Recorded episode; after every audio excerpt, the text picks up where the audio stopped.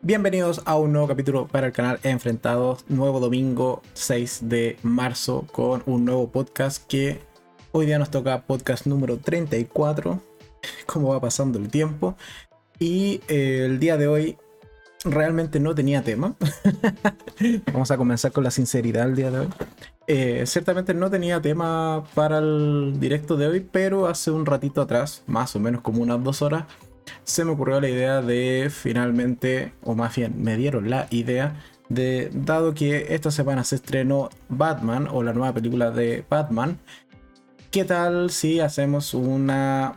Lo mismo que ya hicimos en su momento con las sagas de Spider-Man, en este caso vamos a hacerlo con Batman, es decir, un tier list o un ranking donde vamos a repasar todas las películas de Batman hechas en live action y ciertamente qué tal me han parecido y así podemos irlas comentando con también la gente que vaya entrando a este directo en YouTube y eh, así también se vuelve una dinámica más entretenida. Adicionalmente vamos a tener como siempre la primera sección donde vamos a estar comentando eh, principalmente qué pasó por la semana en el canal y después una tercera sección donde vamos a estar comentando qué tal me pareció el final de temporada de Euforia que se estrenó el domingo pasado.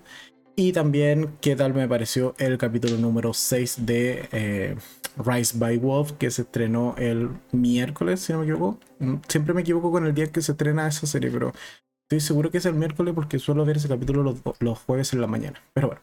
Entonces, eso para el podcast del día de hoy. Y vamos a ir saludando a gente que eh, que va entrando al directo. Eh, hola, hola Inés, ¿cómo estás? Eh, volvimos al estudio, que, que sea un buen directo. Sí, finalmente en la semana, después de estar una semana sin internet en mi casa o en mi departamento, volvió al internet. Así que estuvo con un par de intermitencias los primeros días, pero ya hoy al menos ha funcionado bien. Ya pude programar los videos de la semana, así que esperemos que no se nos caiga el directo. Si se nos cae, como pasó con el, el, podcast que hicimos de series de ciencia ficción, si no me equivoco, que fue como el podcast accidentado. Bueno, siempre me mantengo eh, o le mantengo informado en el chat. Eh, y si logramos recuperar la señal, bueno, ahí volvemos. Si no, adiós, muy buena. Muchas gracias por participar. Pero bueno, y eh, ¿qué más? Ahí no me confirma que, claro, Rise by Wolf se estrena los jueves. ¿100% seguro?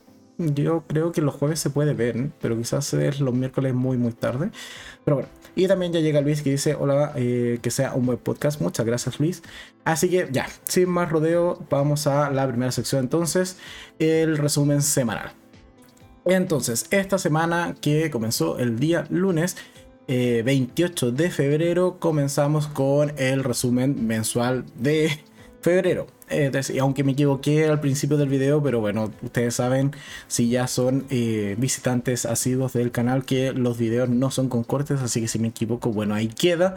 Eh, entonces, el día lunes comenzamos con el resumen mensual de febrero, en donde comentamos tres buenas series, tres buenas películas y también cuál fue lo peor que pasó por el canal durante el mes de febrero, que está bastante entretenido. O sea, yo, yo, al menos espero que lo peor del mes es em, ciertamente eh, el, lo sabrosón, por así decirlo, de ese capítulo, pero... Eh, y también puede que haya sido una cierta, quizás no mayor sorpresa, puesto que la primera, o sea, la serie que elegimos, o yo al menos elegí como la peor del mes, que es La Elegida, es muy mala serie, y lo dije desde el principio de mes. Y después en cuanto a película, bueno, Moonfall es una muy mala película. Así que yo creo que no hubo mayores sorpresas en cuanto a los las mayores excepciones del mes de febrero. Y eh, Adi que también se conecta, bienvenida Adi al podcast del día de hoy. Entonces, seguimos. Después el día martes estrené mi opinión respecto a una serie que es antigüita, depende de quién le preguntes, pero si se estrenó o terminó más bien de estrenarse a finales de diciembre del 2021, puede considerarse antigua. Pero bueno, no la había visto, tenía ganas de verla. Y eh, entonces el martes estrené mi opinión respecto a Yellow Jackets, que está en Paramount Plus. Es una serie muy buena, me gustó muchísimo. Es un grupo de chicas que va en un avión y se cae el avión en medio del bosque eh, y no la rescatan de manera eh, pronta, sino que pasan 19 meses hasta que la rescatan y evidentemente la, comida en esas eh, locaciones comienza a escasear. Y bueno, para eso están tus amigas que se portan mal y, un poco a donde echar mano cuando, como he señalado, la comida escasea. Y además, algo interesante que tiene esa serie es que, bueno, ya un poco se, vislumbra. Sí, efectivamente las chicas se convierten en, en caníbales en algún momento. Y eso es un gran plus o algo que puede llamar mucho la atención por ver esa serie. Pero adicional, algo que también me gustó es que en realidad vemos la historia desde también la perspectiva de las sobrevivientes, las chicas que sí lograron ser rescatadas y 25 años después. Entonces las vemos de adultas ya con muchos traumas y varios secretos de cosas que tuvieron que hacer para sobrevivir a esos 19 meses en las montañas. Así que una serie que me gustó muchísimo, tiene ya renovada o confirmada su segunda temporada, así que si no la han visto, totalmente recomendada, es de lo mejor que pasó por la semana incluso en, el canal Yellow Jackets en eh, Paramount Plus. Después, el día miércoles estrené eh, una serie, o mi opinión respecto a una serie que está en Netflix y se llama Fidelidad. Es una serie italiana cortita, es de 6 capítulos, de una pareja que aparentemente, aparentemente o a inicios de la temporada o de los primeros capítulos, es una pareja realmente perfecta. O sea, tú la ves y sientes envidia, quizás no tan sana muchas veces, de eh, cómo se llevan estos dos chicos que llevan también casados ya muchos años, pero a lo largo de la serie básicamente se van a ir desmoronando y van a ir rompiendo esta relación hasta eh, quizás tener un final eh, bastante agridulce. En sí a mí me gustó bastante esta serie, como he señalado está en Netflix y no está mal, se llama Fidelidad en Netflix. Y mi opinión estuvo en el canal el día miércoles. Después el jueves fui timado por Netflix, dije, mira, nueva película, nuevo estreno, pero no, era una película del 2016 que se llama Paraíso Perdido. Y aparte de ya haber sido timado y que después me decepcionó también ese punto, la película en general tampoco está tan buena. Así que, eh, bueno, ahí pueden ir a ver mi, mi video o mi opinión más completa, pero creo que no es una buena película. Sí estuvo en tendencia porque probablemente es, bueno, se acababa de estrenar, pero en términos generales no creo que sea una buena película. Y después el viernes, como lo habíamos prometido el podcast anterior, iba a estar el video tradicional sin spoiler o sin spoilers mayores de qué tal me pareció la segunda temporada de Euforia que es un video un tanto larguito, repetí el formato de mi opinión respecto a la primera temporada, es decir, me fui por los principales personajes, así que de hecho, cuando lleguemos a la tercera parte de este podcast, vamos a ahondar casi que en las mismas líneas eh, y de manera más extendida y con la colaboración de la gente que esté en el directo en esa instancia, puesto que un video de estos tradicionales que saco la semana tiene que ser más compacto, más resumido y con un formato mucho menos eh, o, más eh, acotado si se quiere. Así que el viernes se estrenó mi opinión formal de la segunda temporada de Euforia, que por lo demás se llevó cinco gatitos porque está muy buena la segunda temporada. Y hoy día vamos a comentar en particular el final o el último capítulo.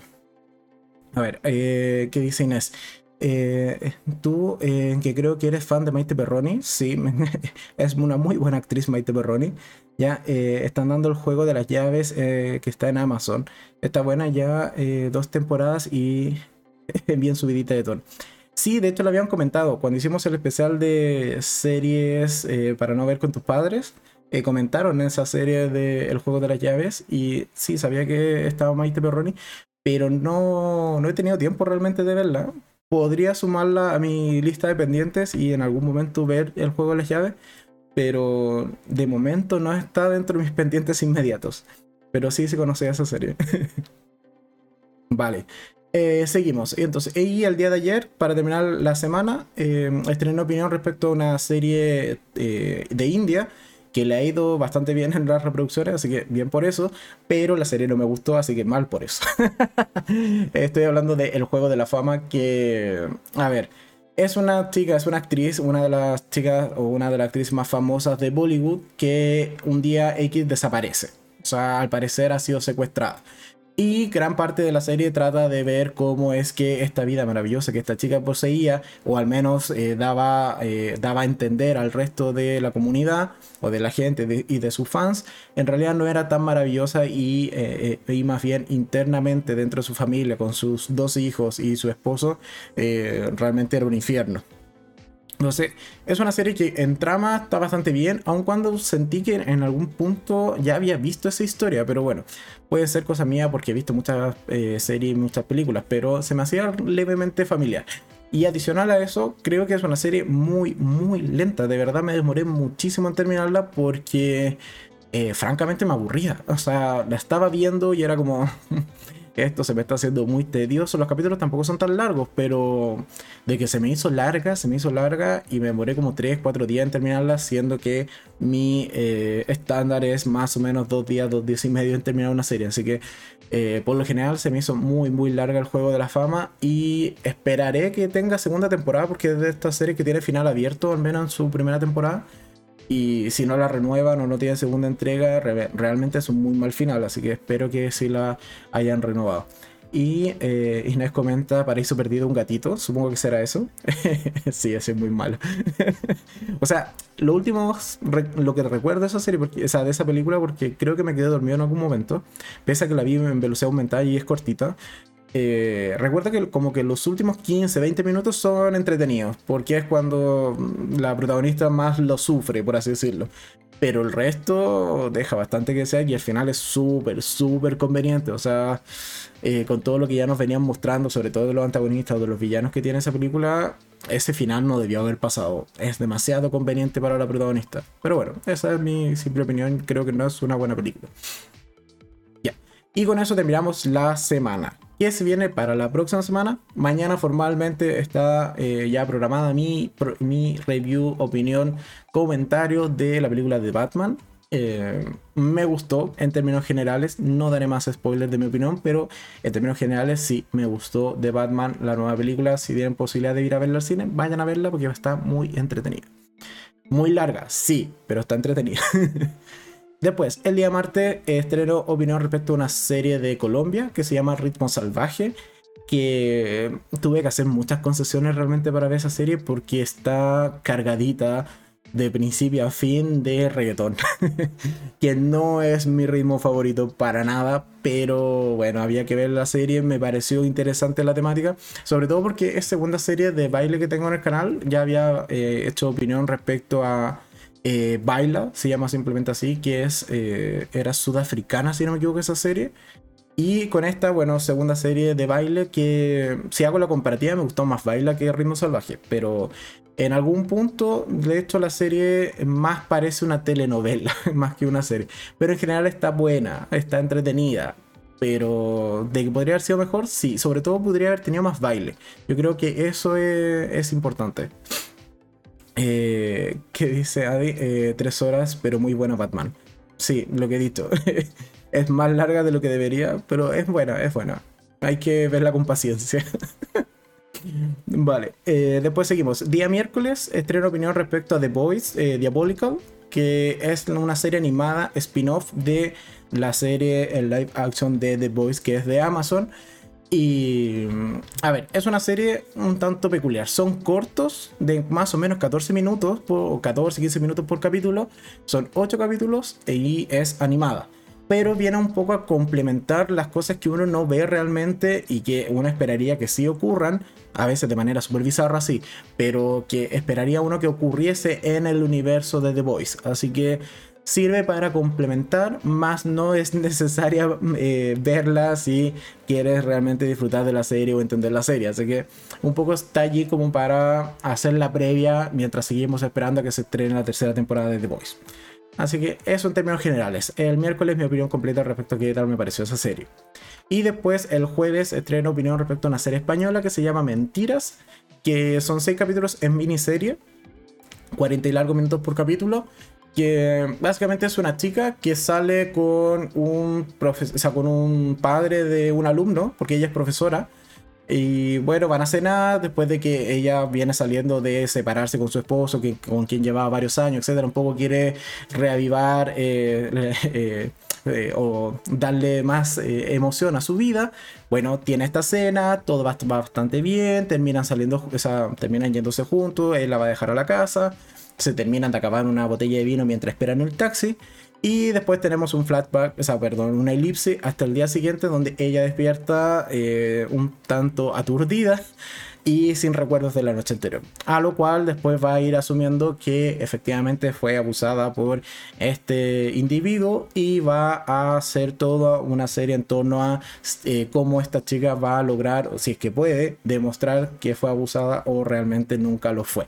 Entonces, una serie interesante que está en Netflix, se estrenó hace poquito, aun cuando creo que es del 2020, según la info de, de IMDB, pero mira, creo que igual vale la pena, al menos se deja ver. A mí no me gustó el final, pero la serie en general se deja ver. vale, y... Eh, ¿Qué dice Nati? ¿Se apega en algo al cómic? Dice la serie de The Voice. Eh, no lo sé porque nunca he leído el cómic. Leí el cómic de, de Academy, pero el de The Voice nunca lo he leído. Y, pero sí he visto videos que hacen referencia a los cómics y tiendo, tiendo a pensar que no, porque en realidad son son como historias muy alocadas de lo que pasaría en un mundo eh, ficticio como el de The Boys. Entonces, eh, más que nada, creo que fue como una sacada de ollas de, oye, esto podría pasar, así que démosle, porque hay, hay capítulos que son muy locos y hay algunos que son incluso un tanto asquerosos, así que no creo que realmente algo así se mencione en los cómics. Quizá algunas subtramas sí, por ejemplo, hay dos capítulos que a mí me gustaron bastante que se apegan mucho más a la serie porque sale Butcher y sale Homelander, o son más bien los inicios de Homelander, entonces esos capítulos los sentí mucho más apegados a la serie. El resto era muy, oye, completemos, mira, tengo una idea loca, encaja dentro del universo de The Boys, sí, démosle. Entonces, al menos yo me quedo con esa sensación de esa serie. Y después, bueno, hasta el jueves tengo programado. Me faltan ver dos series de las que se estrenaron estos días en Netflix, que probablemente es con lo que complete viernes y quizás lunes siguiente, porque dudo que alcance a ver eh, dos series eh, antes del jueves. Entonces, eh, no me comprometo, me comprometo solo con una de esas dos series, porque son aparte de capítulos largos eh, una de esas es eh, ¿Sabes quién es? Que esa me tinca mucho. o es muy probable que esa es la que vea primero porque es, de. O sea, está Tony Colette como, eh, como protagonista. Entonces, eso ya me da un cierto sello de calidad. Y después la otra era. Oh, se me fue. No la noté. Creo que no.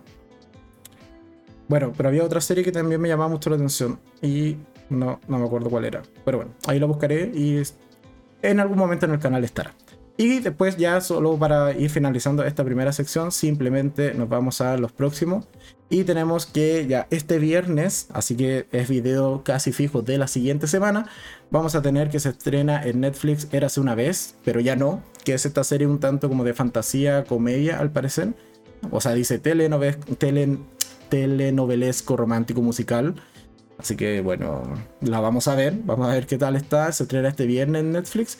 Y la otra que tenía anotada es el proyecto Adam, que esa es una película de ciencia ficción que me llama mucho la atención, porque eh, aun cuando es de Ryan Reynolds, que no, no, me, no es de mis actores favoritos, pero es, eh, la trama dice más o menos así, tras un aterrizaje forzoso en 2022, Adam Reed, un piloto de combate y viajero del tiempo, eh, forma equipo consigo mismo cuando tenía 12 años para salvar el mundo. O sea, ciencia ficción, viaje en el tiempo, yo me sumo. Aun cuando sea de, ¿cómo se llama? De Ryan Reynolds, pero bueno, hay que bancarse ciertas cosas en la vida. Así que el proyecto Adam también se estrena este viernes y esa sí o sí la vamos a ver. Y después tenemos que. Ah, esta. Mira, ya salió la promoción. Bien, esta la había visto en Netflix, perdón, en, en Instagram. Porque eh, sigo a Lily Collins. Pero se estrena una nueva película de Lily Collins que se llama Frutos del Viento y se estrena el 18 de marzo, que dice, un hombre violenta una casa de vacaciones vacía, pero las cosas se tuercen cuando el prepotente magnate y su joven esposa llegan de improviso.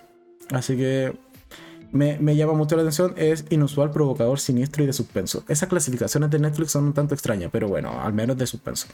Así que sí, vamos a ver eh, Frutos del Viento, aun cuando se estrena el 18 de marzo, así que va a estar como para el final de marzo el video en el canal. Pero bueno, ahí es un poco lo que se viene en las próximas semanas.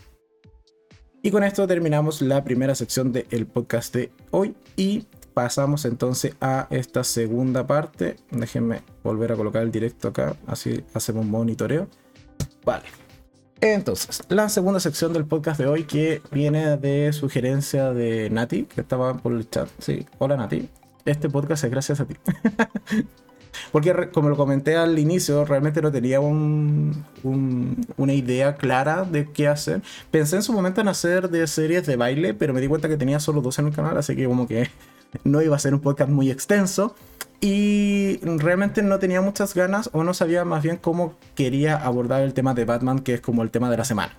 Puesto que en internet está repleto de videos, así que fue como, mm, no se me ocurre. Y de ahí que surge entonces la idea de, oye, si ya hicimos un tier list de Spider-Man, ¿por qué no hacer un tier list de Batman? Entonces, eso es lo que vamos a hacer en esta segunda sección. Entonces, vamos a pasar acá a la segunda pestañita. Y si todo sale bien, para quienes no se acuerdan, un tier list era básicamente esto que están viendo las personas que siguen el directo en YouTube, que no es más que un ranking, en donde vamos a ir enumerando, bajo mi opinión y también un poco eh, escuchando la voz del pueblo, por así decirlo, eh, todas las películas live action de eh, Batman. Eh, con, la única excepción que dentro de este tier list que encontré, porque obviamente no lo hice yo, estaba ahí en la página de, para hacer tier list o de tier maker. Eh, la única excepción es Batman Lego Movie que no la vi. Así que esa no, no hay forma de que opine ni que la clasifiquemos porque es una que no he visto y está dentro del tier list. Pero bueno, cosas que pasan. Y el resto sí, en donde incluimos, bueno, las eh, dos Batman, las más antiguas. Una que era una, no, son las dos de Tim Burton, si no me. Bueno, de ahí vamos a ir eh, haciendo la, como las aclaraciones respectivas. Después tenemos las otras dos Batman, que está Batman Forever y la de... en la que está eh, Schwarzenegger.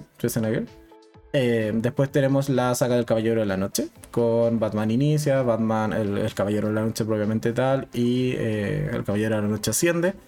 Después tenemos dentro del tier list la de la de Batfleck o la de Ben Affleck, que son en este caso Batman v Superman, Justice League y la de Zack Snyder y la nueva de Batman. Así que con eso tenemos todas las películas que vamos a estar enumerando el día de hoy. ¿Y qué dice a ti? Exijo mi comisión.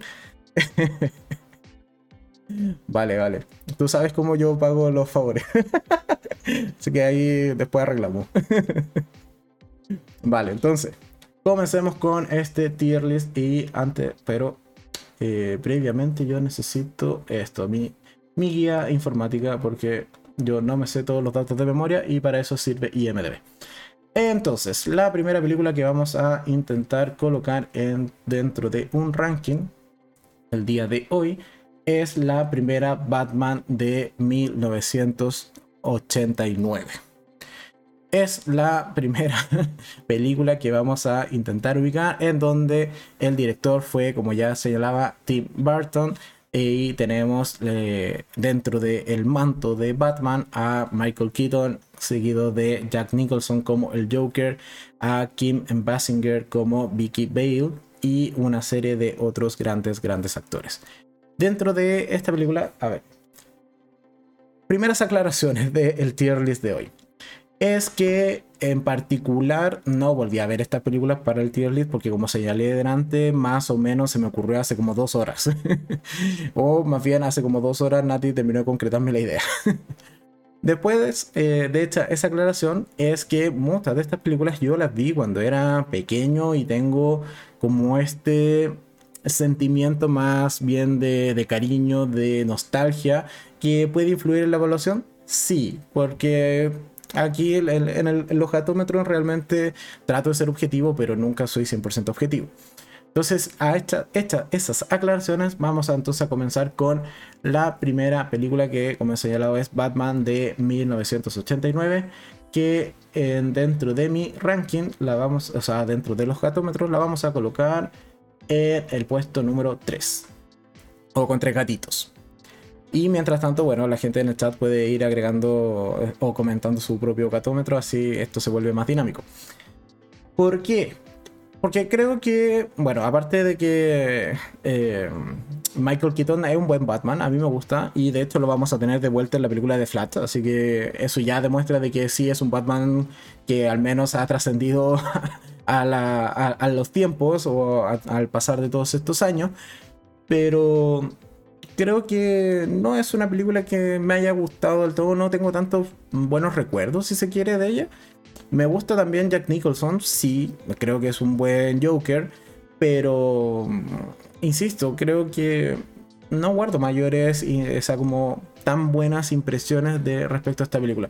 Me gusta, o sea, me llama mucho la atención ver cómo van a presentar a este Batman de Michael Keaton en la película de Flash este Batman evidentemente mucho más envejecido, que ya ha pasado por muchos años dentro de su universo y eh, me llama mucho la atención cómo lo van a abordar dentro de la película. Entonces, eh, eso es principalmente algo que me llama la atención. No es de mis Batman favoritos, para nada, pero tampoco creo que sea de los peores Batman, eso, o de las peores películas. Aquí en general estamos hablando más bien de las películas, porque si me ponía a hacer un tier list por Batman, por los villanos, por eh, por el auto, en realidad eh, hubiese ganado en realidad el, auto de, la serie de Nolan, porque me gusta ese auto tipo tanque.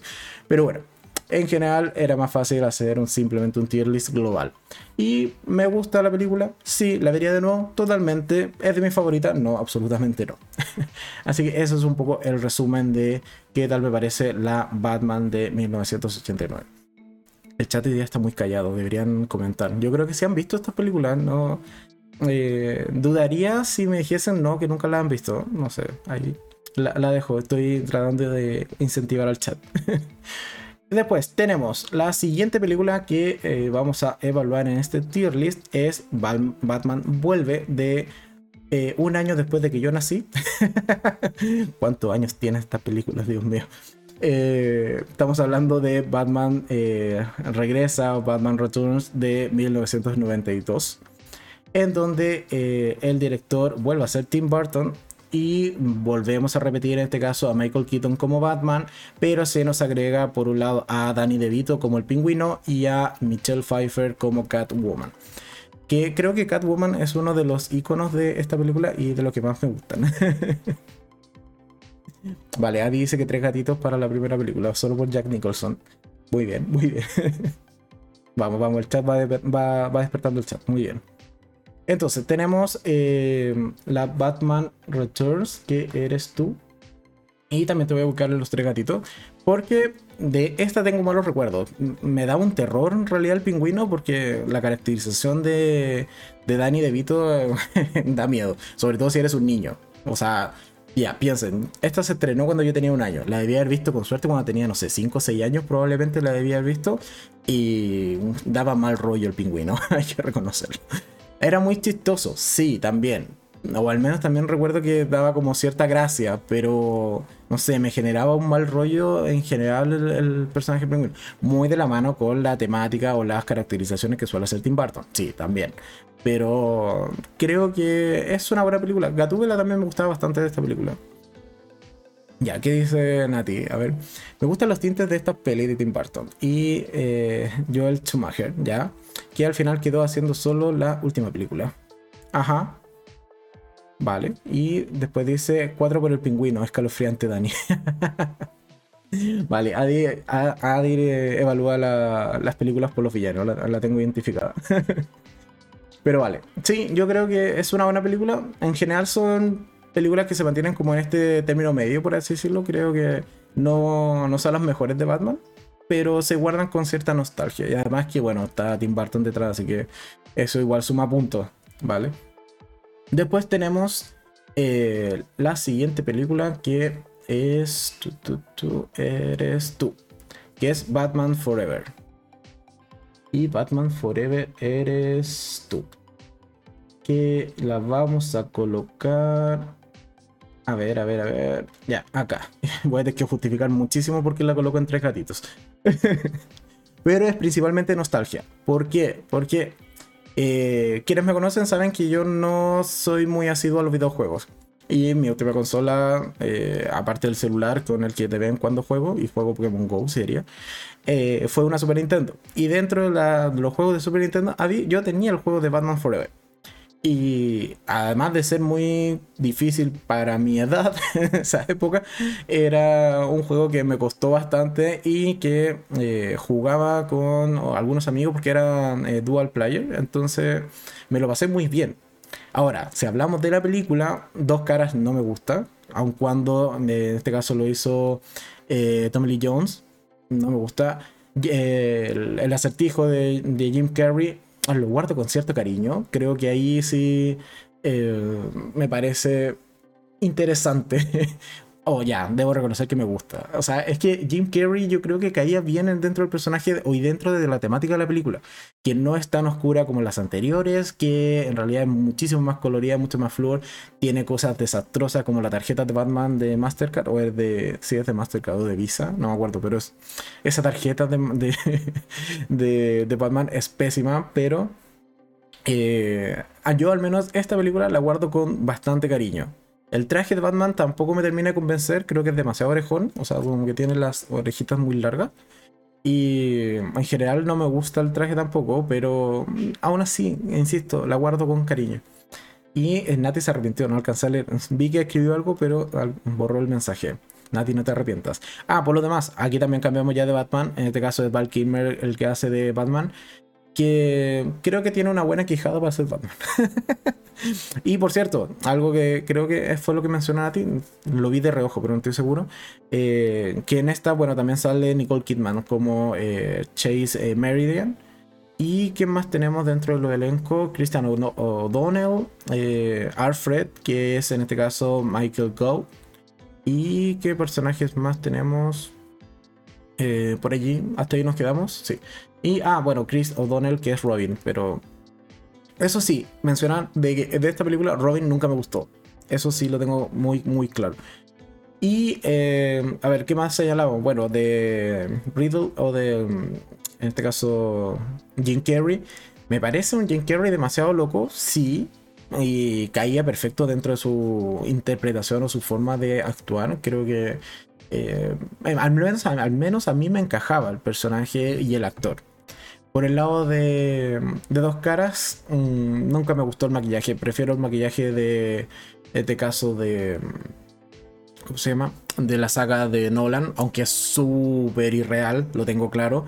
Pero me llama más la atención o me gusta más cómo queda ese dos caras eh, realmente como quemado. Aquí creo que era demasiado colorido. Además, ese traje con amarillo, blanco y como rosado, mm, no, mal, mal. Ahí puedo aceptar el verde y con los signos de pregunta y muy, muy tipo payaso de, de Enigma, pero el dos caras tan colorido, no, eso no, no me terminaba de convencer.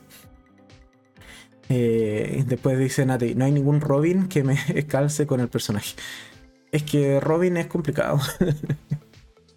De hecho, ni el de la saga de Nolan me gustaba el Robin, o al que al menos pretenden, pretendían hacia el final de eh, Dark Knight Rise, eh, el que pretendieron así como decirnos, oye, si él puede ser o puede llegar a ser Robin, tampoco me llamaba mucho la atención. Eh, Luis dice, para mí el mejor Batman era el que daban en la TV, el que cuando se pegan hacían Crash, Puff, Claff, era los efectos especiales. Sí, pero es que eso es lo que tiene Batman, que es muy fácil ridicule, ah, ponerlo en ridículo eh, por, la, por la serie de televisión. que después fue tomando o sea, un tinte más sombrío con el pasar de los años, también es cierto. Y ahí dice, eh, no me han gustado las Catwoman, ni en este último estreno ni en los anteriores.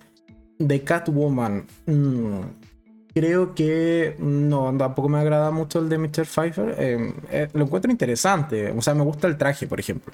Pero como Catwoman, creo que me quedo con las de Nolan. Así como.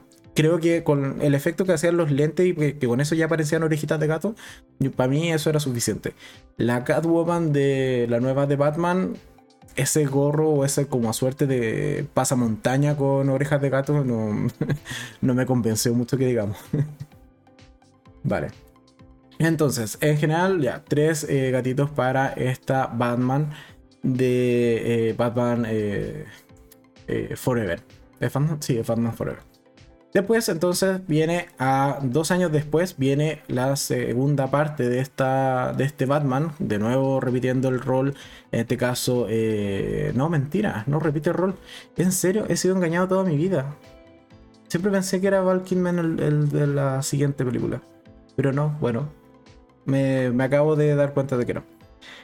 Entonces, nos vamos con Batman y Robin del 97, que para mí esa es un dos gatitos y casi que le pongo uno.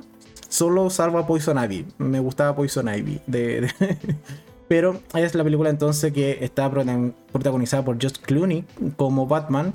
Tenemos a Arnold, a Chris O'Donnell, que repite Robin, a Uma Thurman como Poison Ivy, obvio, por eso me gustaba. Y eh, tenemos a Alicia Silverstone como Batgirl. También repite el mismo papel el de Alfred, el de el comisionado Gordon y, eh, y otros personajes más. Pero en general, por eso entonces tenía la sensación de que era la misma película, porque gran parte del elenco se repite excepto Batman. Muy buen punto.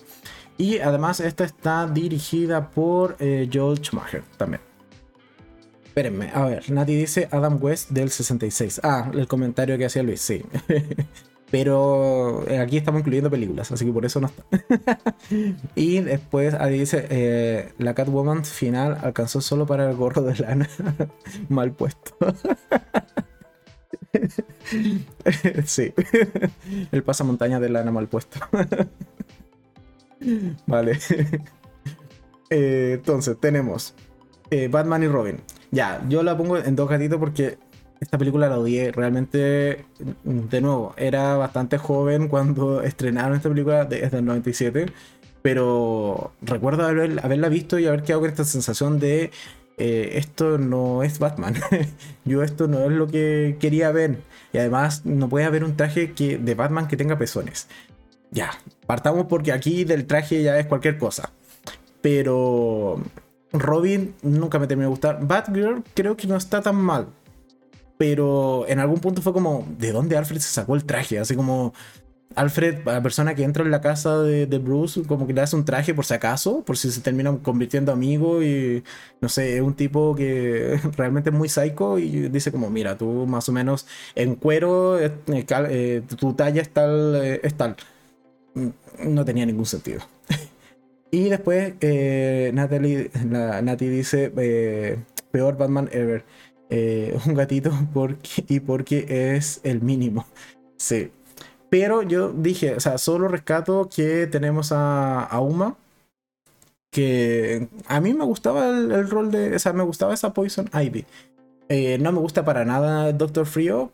Pero bueno, tenemos a Uma. Y ya con eso eh, rescatamos un gatito. Rajuñando, sí. Pero bueno, algo había que darle de, mérito. Pero en general es una mala película. A mí no me gusta para nada. Creo que los villanos son malos. Bueno, independiente del tema de. En esta película también sale Bane. Pero es este Bane así como gigante y con una droga así como media extraña. Que tampoco tenía mucho sentido para mí. Pero bueno. Pero en general, Batman y Robin son muy malos. Los personajes y la película. Así que se quedan dos gatitos solamente. Me lo voy a repensar a ver si podemos hacer, eh, terminar haciéndole caso a Nati y la dejamos solo con uno. Pero de momento dos gatitos. Después tenemos la... Eh, ahí pasó el tiempo. Y no es hasta el 2005 que volvemos a tener una... O sea, fíjense, es del 97 al 2005. O sea, ocho años después, así de mala fue que nadie quiso tocar esta cuestión por ocho años. Pero bueno, en el 2005 tenemos entonces el inicio o el reinicio de la franquicia de eh, Batman con, eh, en este caso, Christopher Nolan. Y comienza con Batman Inicia, valga la redundancia, o Batman Begins. Y tenemos nuevo Batman, en este caso es eh, Christian Bale como Bruce Wayne, Michael Caine como Alfred y una serie de otros personajes, entre esos Liam Neeson, que hace de Ducard. ¿Ducard se llama el personaje? Yo seguro tenía otro nombre. Pero bueno, Ducart, según IMDb. Y eh, Gary Oldman como Jim Gordon, eh, Cillian Murphy como Jonathan Crane o el Espantapájaro, que es el primer eh, villano importante dentro de, de, esta nueva franquicia. Y básicamente son los inicios de Batman, su entrenamiento inicial, la primera vez que se pone el traje, la primera vez que hace muchas, muchas cosas. Eh, ¿Qué más? A ver, Nati dice, eh, muy de cosplay ya. El personaje maravilloso, pero mal planteado. La historia pésima. Eh, ¿A cuál te refieres? ¿A Batman y Robin o a las de Nolan? Si es las de Nolan, yo creo que sería un comentario polémico. favor aclarar, Nati, en los comentarios. Vale, entonces, a ver, ¿qué opino de Christian Bale? Me gusta que. Me gusta el Batman, me, gusta el auto, de hecho ya lo dije. De los Batmobile creo que es el, mejorcito, el, que más me gusta. Me agrada esto de que tenga como las ruedas visibles, que sea todo realmente en todo terreno y que sea un vehículo de guerra, principalmente muy modificado y, con, y pintado de negro. Con eso, para mí, sí cumple como un, un Batmobile. Cosas que no me gustan tanto de esta película, que hay muchos agujeros de guion en la primera. Ah, se refería a Batman y Robin Native. Vamos a dejarlo en evidencia, ahí. Eh, ya, entonces como seguíamos diciendo de Batman Begins, algo que no me gusta del todo esta película es que tiene muchos agujeros de guion. Hay muchas eh, cosas que se dejan por alto, como de quienes conocen o no la identidad de, en este caso, de, de Batman o de Bruce Wayne eh, artilugios que salen de la nada y que, bueno, sin eh, Lucius Fox, eh, Bruce Wayne no es nada y que Lucius por lo demás está interpretado por Morgan Freeman. Em, pero creo que es un buen inicio. Además, esta suerte de eh, la misión final o la prueba final, esto de evaporar el agua de Gotham para em, a todos sin, hacerlos aspirar este gas alucinógeno del espantapájaro no tiene mayor sentido realmente porque el agua fluye. Entonces como que tendrían que en ese instante estar vertiendo el agua o esta sustancia en el agua para que tenga efecto. No es como, no, mira, esto lo hicimos hace dos semanas. Bueno, hace dos semanas esa agua ya... O sea, vas, a tener peces alucinando maravilloso, pero de que la gente de Gotham que esté alucinando, eso es muy, muy improbable. Pero bueno, eh, entonces creo que es un buen planteamiento, es un planteamiento mucho más realista de, de lo que es Batman y eso ciertamente caló hondo en la gente o les gustó realmente eh, esta nueva perspectiva que se da de El Caballero de la Noche. Y después, efectivamente, tenemos entonces eh, The Dark Knight en el 2008, que dos años después, que es la segunda parte de esta trilogía, que para mí la vamos a ubicar de lleno en los cuatro gatitos, porque es una buena película. Pero sin el Joker, realmente creo que la película perdería varios puntos. Creo que, claro, el personaje principal o el villano principal, en este caso el Joker, eh, interpretado por Heath Ledger, que tiene todo esta, toda esta aura de misticismo, si se quiere, esta película, dado el fallecimiento que sufrió el actor antes de... ¿Fue antes? Sí, creo que fue antes de terminar. Sí, fue antes de terminar los rodajes, porque tuvieron que cambiar la escena final con el Joker. Sí pero eh, es, un buen, es una gran interpretación. Es un Joker mucho más anárquico, mucho más eh, desquiciado de lo que fue, por ejemplo, Jack Nicholson. Y eso ciertamente me gusta. Aun cuando no sé por qué tanta gente desvalora a Jared Leto. A mí el Joker de Jared Leto creo que no le dieron el tiempo suficiente de brillar. Creo que podría haber sido un buen Joker solo que no le dieron tanto tiempo. Y además tenemos a Harley eh, Harvey Dent, que en algún momento se transforma en dos caras también dentro de esta película. En general, creo que es una buena película. Sí, es entretenida también. ¿Tiene agujeros de guion? Sí, muchísimos. Pero uno como que los obvia porque realmente la película es súper entretenida. Entonces uno lo deja de lado y dice como ya, esto dejémoslo pasar porque bueno, se podría explicar y si le damos una tercera y cuarta vuelta esto se explica. Puede ser, pero en general creo que es una muy buena película, uno de los mejores, en este caso Batman también que hemos tenido, así que por eso bien ganado sus cuatro gatitos. Y después tenemos una película que vamos a causar polémica, pero que yo voy a colocar acá en los dos gatitos, que es Batman Rise o Batman Asciende, ¿ya? Que es la tercera y final de esta eh, trilogía de Nolan Antes de seguir, ¿qué dice? Eh, Adi dice, ese Batman debió llamarse el Joker. no se desarrolló el personaje de Batman como tal. Sí, es que es una película que tienes un villano tan potente que al final de cuentas eh, empaña o u opaca el rol protagónico de Batman. No sé qué. Yo, yo estoy de acuerdo. Esa película se, se debió haber llamado, no sé, El Caballero de la Noche y, y el Bromas o algo así. Bueno, entonces después tenemos la tercera entrega que es El Caballero de la Noche Asciende. Em, ¿Por qué dos gatitos? Principalmente por eh, un poco lo que señalaba al inicio de este tier list. Mucha de mi opinión va a ser por sensaciones, por recuerdos, por eh, qué fue lo que dije cuando salí del cine, cuando ya tuve edad de ir a verlas al cine. Esta en particular la fui a ver al cine. Y recuerdo haber salido con esta sensación de, mira, esta es una película de Batman sin Batman. Y eso no me gustó. Realmente, después de haberla visto en el pasado de los años, haberla visto de nuevo, ¿puedo cambiar mi opinión? Sí, cambia levemente, pero en realidad no creo que sea una buena película de Batman como tal. Creo que es una película de como dos horas y tan y algo, si no mal recuerdo, la de Batman Rise. Eh, pero Batman aparece como en la última media hora o los últimos 40 minutos.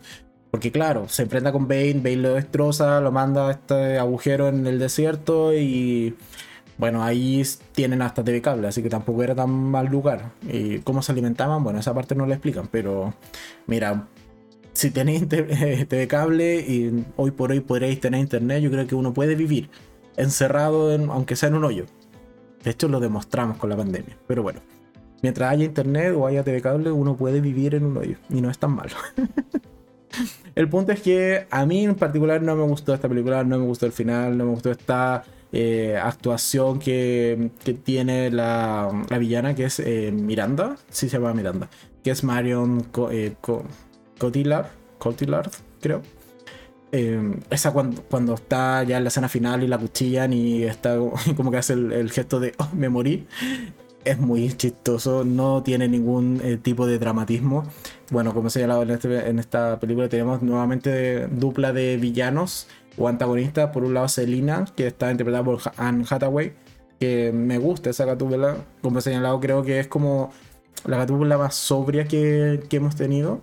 Porque, claro, eh, eh, la, la de la película de Tim Burton es súper extrovertida, sobre todo su traje. Acá es súper recatado, es una ladrona con unos anteojos que se forman o tienen forma de orejas de gato. Con, eso es suficiente.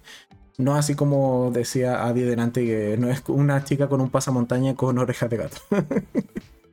un pasamontaña de lana, por lo demás. Entonces, mira, Anne Hathaway en cuanto a gatúbelas se queda ahí en un, buen, en un muy buen puesto.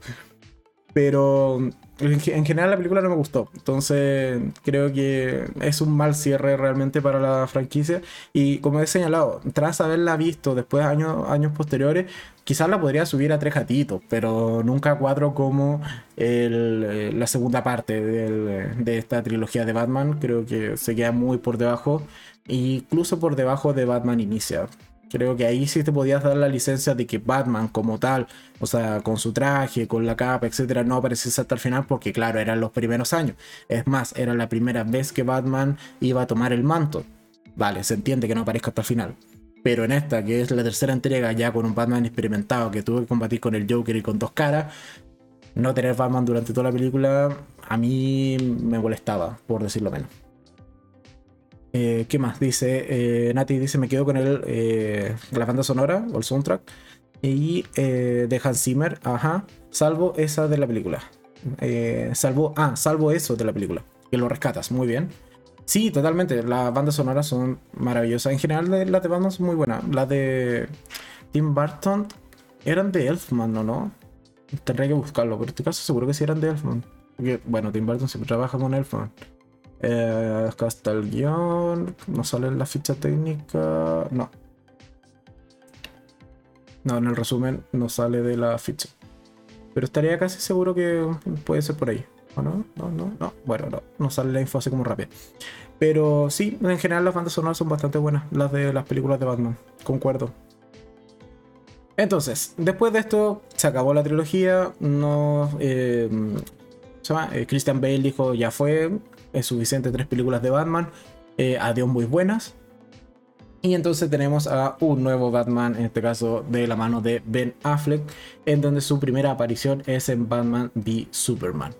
Que pese a las críticas, yo igual la colocaré en tres gatitos porque es una película que a mí me gusta mucho, la encuentro muy entretenida. Aun cuando tengamos el meme de las Martas, me da lo mismo, creo que es una buena película. Y por sobre todo porque me gusta el Batman de, Ben Affleck. Creo que este Batman cansado, ya con varios años en el cuerpo y que además está cabreado porque le destruyeron el edificio corporativo y bueno, la ciudad también y murió gente, pero bueno, se cargaron la torre Wayne. Me gusta realmente. Eh, y por sobre todo que tenemos un Batman lo suficientemente listo como para ser una persona que simplemente tiene tecnología a su mano eh, capaz de hacerle frente a un Superman todopoderoso y hacerlo sangrar. Yo con eso me, doy por pagado. A mí, sí, como he señalado, me gusta el Batman de Ben Affleck. Eh, serio, oscuro, eh, cansado, hastiado de la vida y un poco no queriendo volver a tomar el manto. Me agrada ese Batman. y Adi me confirma que sí es Daniel Fan. Muchas gracias, Adi, por la confirmación. Y entonces, bueno, en esta película tenemos a Henry Cavill como Superman, Amy Adams como Lois Lane, a JC Eisenberg, Eisenberg como Lex Luthor y eh, una serie de otros personajes maravillosos. Pero porque en general se desprende de la película de Man of Steel de Henry Cavill. Así que en el final de esa película dejan un desastre en las ciudades, entre eso en, en Metrópolis y bueno, ahí había una sucursal de empresas Wayne y Ben Affleck se enoja. y eh, Inés dice cuatro gatitos para Ben Affleck. Muy bien. Estoy de acuerdo. Eh, pero yo con tres porque, bueno... Ahora, porque esta es la versión normal. La que la versión extendida me parece mejor película que la normal. O, cosa que le pasa mucho a las películas de, de en verdad del Snyderverse. Pero eh, la película normal, como acá la, la imagen es de solo la normal, tres gatitos. La, cuatro, la de cuatro gatitos sería la versión extendida, donde sí se explican mejor las cosas y de nuevo tenemos el meme en Martas, sí, pero tiene un poco más de sentido. Así que estado para Batman v Superman, que por lo demás es del 2016, así que no pasaron tantos años realmente desde la, la anterior de eh, Batman Asciende, que es del 2012, solo un par de años, pero eh, quisieron extenderla extender el Snyderverse y bueno, ya sabemos lo que pasó. Después tenemos a eh, Justice League eh, de George Whedon, que es muy mala película. Yo ahí comparto totalmente las críticas, es una mala película. Eh, no se aprecia realmente como debería, en este caso, Batman. A todo esto no me aparece acá en la lista Justice. Mientras la busco, ahí está es del 2017, un año después de Batman v Superman, que ya venía con malas críticas y aquí un poco, bueno, está toda esta polémica, crisis y etcétera que tenemos entre eh, Zack Snyder y Warner, en donde sale también por eh, temas familiares de su hija principalmente y en este caso esta película viene a reemplazarlo Josh Whedon que hace un desastre no solo con Batman sino con el resto de los personajes colocando comedia que no sirve etcétera etcétera etcétera eh, es una película que en su momento dije, mira, ya no está tan mala, pero al final en ese fondo rojo es desastroso. Eso es innegable. O sea, ¿a quién se le ocurrió la coloración de la, escena final? y, como sale en, algunos resúmenes, eh, ¿qué, onda o qué pasa con esa familia rusa que no tiene nada de relevancia dentro del final de la película? Pero bueno, en general no me gusta Justice League, creo que es una mala película. E incluso vamos a ser más críticos, la vamos a dejar ahí abajo. ¿Por qué? y ese cambio se da principalmente porque, bueno, después tenemos a la otra Justice League, la eh, corte del director, corte de Zack Snyder, que sí es una mucho mejor película. Son cuatro horas, lo tengo más que claro. Pero de que es buena, es buena. Son cuatro horas que se pueden ver separadas mientras uno pone pausa en cada capítulo de la que está dividida la película pero aún así es una muchísimo mejor película, está mejor contada, tenemos una mejor cohesión del equipo, etcétera, etcétera, etcétera. Tenemos incluso hasta mejores villanos. Entonces, pero si volvemos al tema de Batman, eh, en general me gusta el rol que dan a Batman en el, en el Snyderverse. Le dan este rol más bien como de mentor, de ya lo he, señalado, es el Batman con la experiencia, es el Batman que tiene los conocimientos, pero no tiene superpoderes. Sí ha logrado desarrollar tecnología para hacer frente, por ejemplo, a un Superman y como es Batman, incluso en algunos cómics eh, ha hecho o ha desarrollado tecnología suficiente para enfrentarse a toda la Liga de la Justicia. Pero entonces eh, me, agrada que hayan representado a ese Batman. Ahí, me, queda un poco la duda de cómo va a ser el cambio de mando, el cambio de mando o el cambio de, manto, si se quiere, entre este Batman de Ben Affleck, que ya un poco se rumorea y un poco casi que es un spoiler, aun cuando no está confirmado, pero, que, pero más o menos se rumorea, de que sería su última película, la de Flash. Entonces, eh, evidentemente va a haber un traspaso de manto, probablemente en este caso Michael Keaton y bueno, tenemos entonces un poco lo mismo. Tenemos un Batman experimentado versus o traspasando la experiencia o el, mando a otro Batman también ya experimentado, aun cuando sea de otro universo, pero se entiende a dónde vamos. O sea, ya lleva varios años siendo Batman y eso yo creo que va a ser un aporte para la reconfiguración que vamos a tener de el, el universo extendido de DC, por no llamarlo Snyderverse. Así que eso. Y por último, bueno, tenemos a la película que se estrenó esta semana de Batman, que eh, no vamos a hacer el spoiler, o si lo hacemos, si hagamos el spoiler de con qué calificación va mañana. Y eh, no diré mayores, eh, no haré mayores comentarios, eso sí, para que vean el video mañana de la review completa de esta película de Batman. Pero como está programado y se puede ver en la descripción cuál es la calificación, vamos a colocarlo en donde va a salir el día de mañana, que son sus bien merecidos cuatro gatitos. Creo que es buena película, es un buen Batman. No me termina de gustar Bruce Wayne en términos generales. Es más larga de lo que debería, sí, también eso hay que reconocerlo, pero creo que es una muy buena película de inicios de Batman, con un Batman muy, muy joven que comete muchos errores, eh, que lo pasa mal en cada combate, pero eso es un poco eh, la virtud, si se quiere, de este Batman. Creo que lo hace bien Robert Pattinson, le tenía menos fe, pero esa, esa fe un poco también se me cae cuando es eh, Bruce Wayne. Cuando está, como señalado, como Bruce Wayne. Mientras es Batman, funciona. Como Bruce Wayne, ah, me deja mucho que desear. Y Adi también le, coloca cuatro gatitos a The Batman. Creo que es de Batman, o y no puede ser el Snyderverse, pero estaría de acuerdo con ambas. Esa perdona el Snyder Cut. Así que, entonces, en definitiva, el, el tier list de las películas de Batman oficiales de, eh, en este caso, del canal Enfrentados queda de la siguiente manera.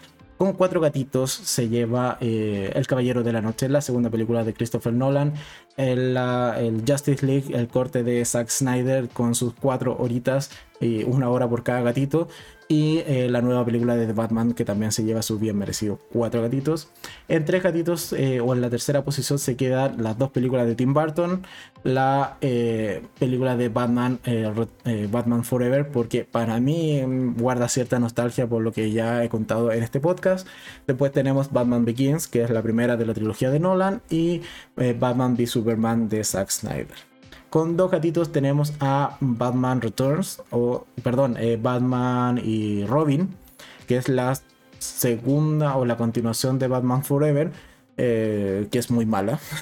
Así que por eso de fijo dos gatitos. Y porque al menos a mí no me gustó en su momento una vez que la terminé de, o cuando salí de verla del cine, en este caso de Dark Knight Rise o El Caballero de la Noche Asciende, que es la tercera de Christopher Nolan.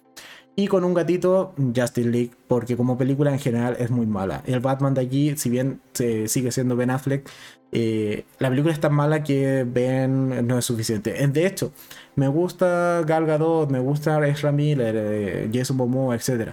Pero por sí solos, eh, o, como está conformada la película, en realidad no la vuelve una buena película. Entonces, eh, cada personaje por sí solo no logra levantar la calidad de la cinta. Entonces, por eso un gatito, porque, bueno, por suerte ahora tenemos el corte de Zack Snyder que es muchísimo mejor en cuanto a la Liga de la Justicia. Así que, y eh, finalmente Adi dice, buen Batman, mal Bruce. Por el, eh, ¿te refieres a Robert Pattinson? Sí, estoy totalmente de acuerdo. Muy buen Batman, muy mal Bruce. O ni tan mal, pero al menos no es de mi mayor encanto ese Bruce Wayne. Prefiero como Bruce Wayne, por ejemplo, a em, eh, eh, Christian Bale. Creo que él es, es mucho mejor Bruce Wayne eh, que a momentos incluso que Batman. O sea, como, como Batman. Creo que ahí está mejor desarrollado incluso eh, su alter ego o su personalidad más bien de Bruce Wayne que eh, no tanto así como Batman, ¿vale?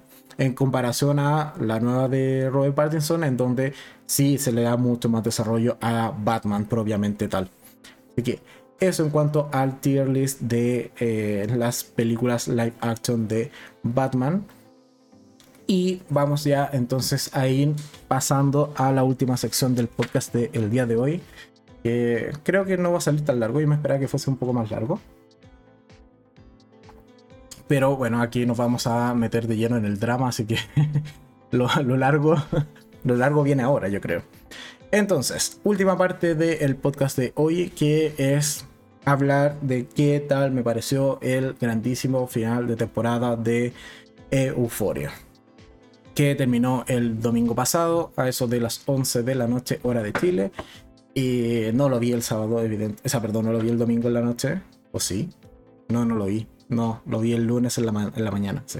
Mientras iba a trabajar iba viendo el capítulo fuera, porque tampoco quería tantos spoilers, así que no, no me hice mucho esperar para ver el final de temporada de Euphoria.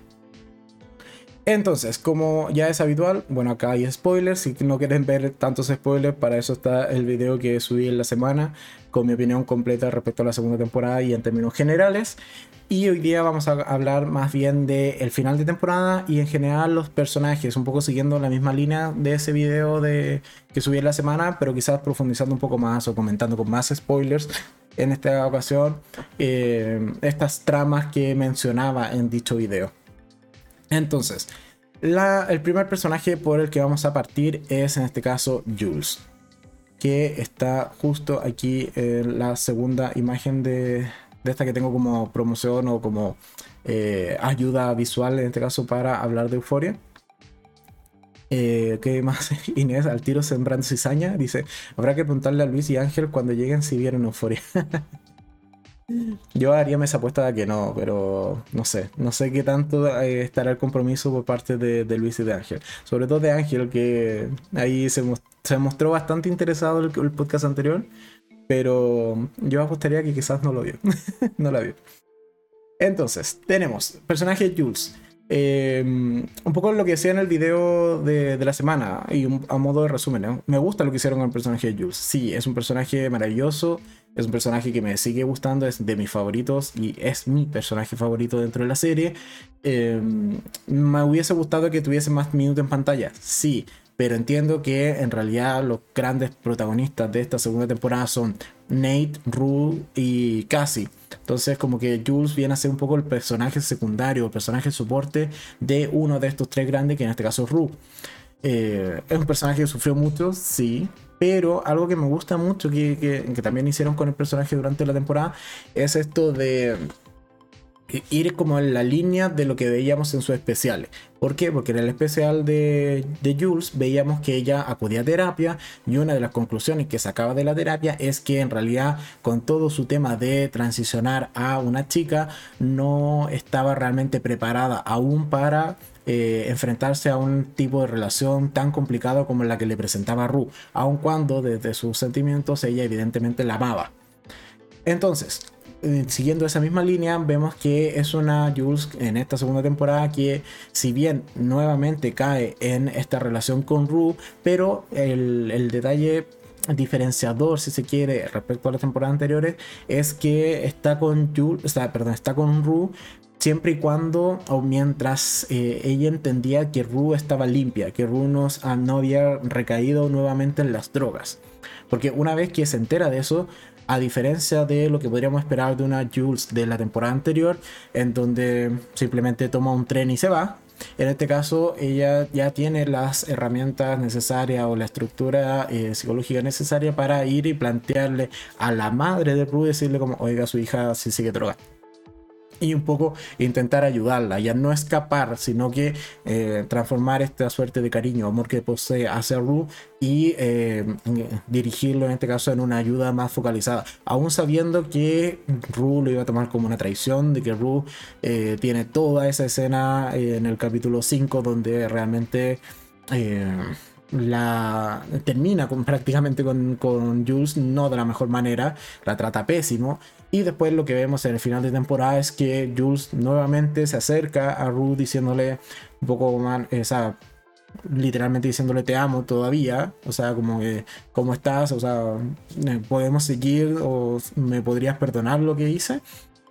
O así que logra Ru entender que fue por su propio bien y Ru simplemente le da un beso en la frente y se va. ¿Qué va a pasar con Jules en la tercera temporada? Yo creo que va a seguir con el corazón roto totalmente.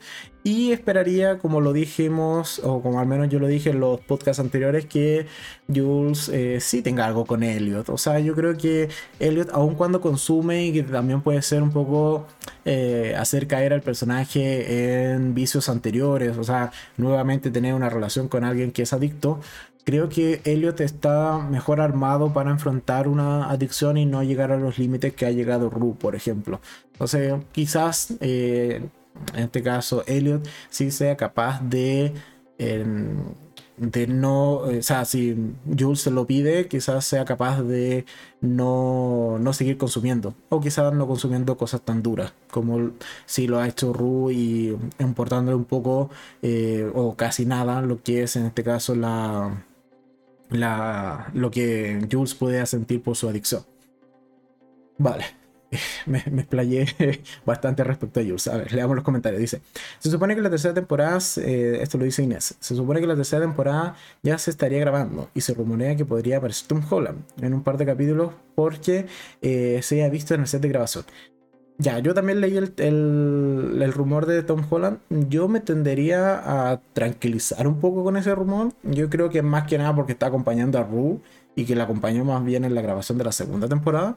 Eh, porque son, o sea, entre Tom Holland y Zendaya son, son pareja hace mucho tiempo. Entonces, yo creo que es más fácil explicarlo por el lado de que él lo está acompañando al set, así como, oye, tengo la hora libre, te acompaño a trabajar. Yo creo que va más por allí. Pero sí, eh, también leí que Zendaya sí este, le gustaría que eh, al menos Tom Holland hiciese algún cameo. Y si es así, no creo que esté mal, para nada.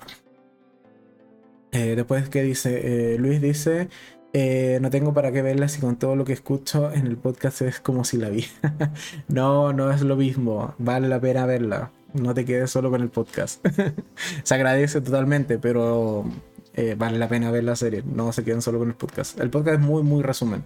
Y hay muchos temas que me salto porque son escenas a veces mucho más densas de eh, lo, lo, lo, necesario o son muy, son muy densas al final de cuentas como para comentarlas eh, acá en el podcast. Yo creo que esas escenas son para disfrutarlas uno en la soledad de su casa. Entonces, eh, ya comentamos por. Eh, ya comentamos a Jules. Otro personaje, uno de los protagónicos. Voy a ir en el mismo orden que en el video que subí en la semana, por si acaso. Siguiente personaje sería Nate. Nate, a ver. ¿Qué pasó con el final de temporada? Un poco como que teníamos razón. Acá en el podcast, o al menos lo que yo decía en el podcast, estaba, no, o no estaba tan errado. En el punto de que realmente no es, o lo que vimos en los últimos capítulos, ya sea más o menos 6, 7 y 8 eh, de la temporada, no era realmente un arco de redención de Nate para nada, sino que era efectivamente esto de cortar los lazos con su padre. Y tenemos toda esta escena en donde eh, confronta al padre finalmente en, el último capítulo, eh, donde va con un arma. Yo pensé que le iba a disparar. Y eso es como algo que comento muy levemente en el video de la semana. Pero yo sí me esperaba que le disparase, porque bueno, el arma ahora sí estaba cargada. Ya habíamos tenido la semilla sembrada en el capítulo anterior de que Nate eh, jugaba mucho con esto de cargar y descargar las armas, sobre todo con la escena que tiene con Maddie. Entonces, si ahora te mostraba la escena donde Nate sí efectivamente iba con un arma cargada, yo me esperaba que sí la utilizase. Pero me sorprendió gratamente que en vez de hacer eso, simplemente llamase a la policía. Creo que ahí fue un, dar un pequeño crecimiento en el personaje, pero reafirma lo que veníamos comentando en los podcasts anteriores. No era un camino de redención, sino que simplemente era cortar todos los lazos con lo que le hacía daño, con lo que él atribuye que le ha hecho daño en su vida, que es su padre o su figura paterna. En cuanto a Carl, que es el siguiente personaje que mencionamos, eh, o más que, o sea, un poco también para cerrar la idea con Nate. Eh, es un personaje que sigo odiando, sí, me sigue cayendo pésimo. No me termina de gustar la relación que tiene con Cassie, bueno, aunque ahora terminaron, pero no me gustó en general la temporada la relación que tiene con Cassie. Creo que fue eh, sobreexplotar demasiado el personaje casi por el lado de la sexualización y también por el lado del drama y del, poco cariño personal. Pero Nate sigue siendo un personaje totalmente roto y bastante odiable. O sea, hay formas y formas de pedir un, DVD, por ejemplo, y no realmente simular que estás jugando a la, ruleta rusa con un arma. Yo creo que habían otras formas de coaccionar, en este caso a, a Maddie para que le entregase el DVD y no como realmente ocurre en la escena del capítulo anterior. Eh, ¿Qué más? Inés dice, eh, yo sin querer verla eh, me costó enganchar y terminé cuando y, y, terminé amando la serie, ¿sí? Lo, habías comentado en los podcasts anteriores, que lo habías intentado ver o iniciar de ver y no te había llamado mayormente la atención, pero al final igual te aventaste maratón y, llegaste al término. Así que eh, felicitaciones Inés por haber cumplido tu palabra durante todas estas semanas que hemos hecho especial de Euforia en el podcast. Entonces, ahora sí, seguimos con Cal. me agrada lo que le pasa en el final del capítulo. O sea, va pagando sus culpas, o sea, no basta con pedir perdón si eh, has eh, estado manteniendo este tipo de relaciones con menores, entonces yo creo que aquí no, no era justificable el, ups, lo siento, es que estaba trombado, es que... Eh, no sé, he, ocultado mi homosexualidad durante todos estos años y por eso es que hago lo que hago y por favor perdón. No, en este caso no es justificable y el final que le dan a cabo llevándoselo detenido es, es el mínimo que se pedía para el personaje. Si Nate le hubiese disparado, yo creo que tampoco nadie se hubiese enojado. Pero que al menos vaya detenido y esté muchos años en prisión es lo justo y necesario para el personaje de Cole. Vamos, ¿qué dice? Eh, Nati dice, eh, ese último eh, descargo fue tú eres feliz, pero nos, eh, nos jodiste a todos. Papá, te mereces lo peor y ataca su imagen de perfección. Sí, efectivamente. O sea, eh, porque claro, Carl dice como, sí, mira, ahora, ahora que me fui, ahora que libre soy, libre soy, eh, estoy feliz y vivo esta vida de, de joven alocado con los chicos y las chicas que estaban allí en ese como galpón donde se encontraba. Pero Nate le dice como, mira, tú no jodiste, ahora te jodes. Así que... Mm, por eso me gusta ese final que le dieron a Cal. Era el final que merecía el personaje. Aunque se moría, yo creo que nadie, absolutamente nadie se quejaba. Pero bueno, no, no murió. Eh, también creo que, como lo señalaba en el video de la semana, que haberle disparado a Cal quizás le bajaba intensidad a la gran escena que tiene eh, Fesco, pero que vamos a comentar más adelante. Entonces creo que guardarse los disparos del capítulo en general, o los disparos literalmente, para la escena de Fesco, creo que fue lo justo también en el capítulo, un, perfecto equilibrio, como diría Thanos. Entonces, eso con Cal. Ahora seguimos con Cassie, que también aquí está en la imagen, es la, la primera, la primera chica, por si no la conocen. Cassie. A ver, ¿qué pasa con Cassie? Personaje roto, o sea, en esta temporada creo que hay varios personajes que tocan fondo y casi es uno de ellos. O sea, con el final del capítulo 7, respirándole a esa puerta indignada, muy como la escena de, del Velociraptor en Jurassic Park. Daba el mismo mal rollo. De hecho, lo subí en Instagram ese, meme.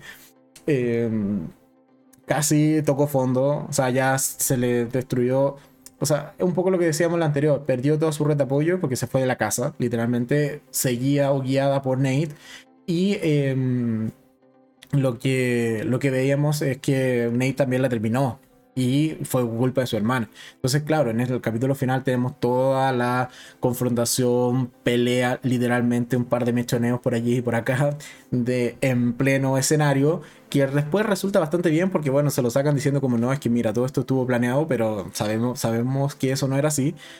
Pero, o sea, casi está al final del capítulo un poco ensangrentada por los golpes de que recibió no tanto golpes de Lexi, pero sí un par de golpes de Maddie, eh, destruida emocionalmente y, sin nada, o sea, sin un piso realmente. Pero al menos es la chica que no escapó.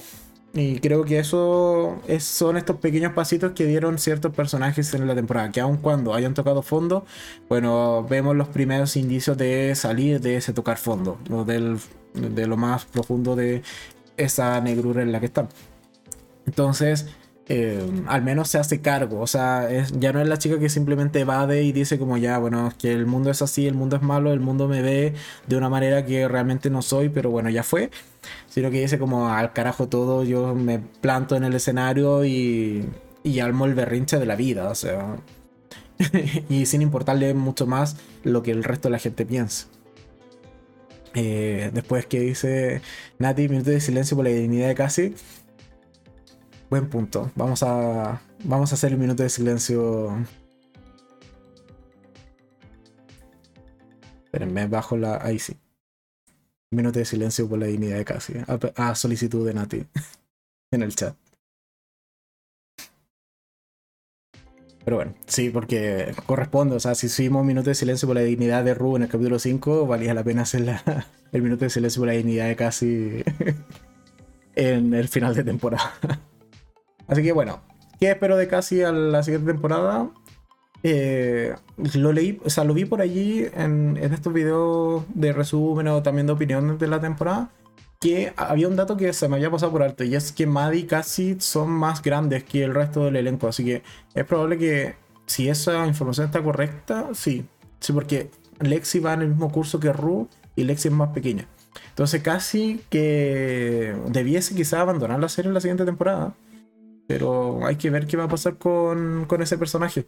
Porque está por graduarse. O sea, no porque la vayan a echar ni nada, sino que simplemente pues está por graduar al igual que Maddie. Y Maddie ya vemos que se va a terminar yendo. Entonces, quizás casi pase algo lo mismo o algo parecido. Después teníamos al personaje de Kat. Que. ¿Cómo decir que Kat fue un mal personaje?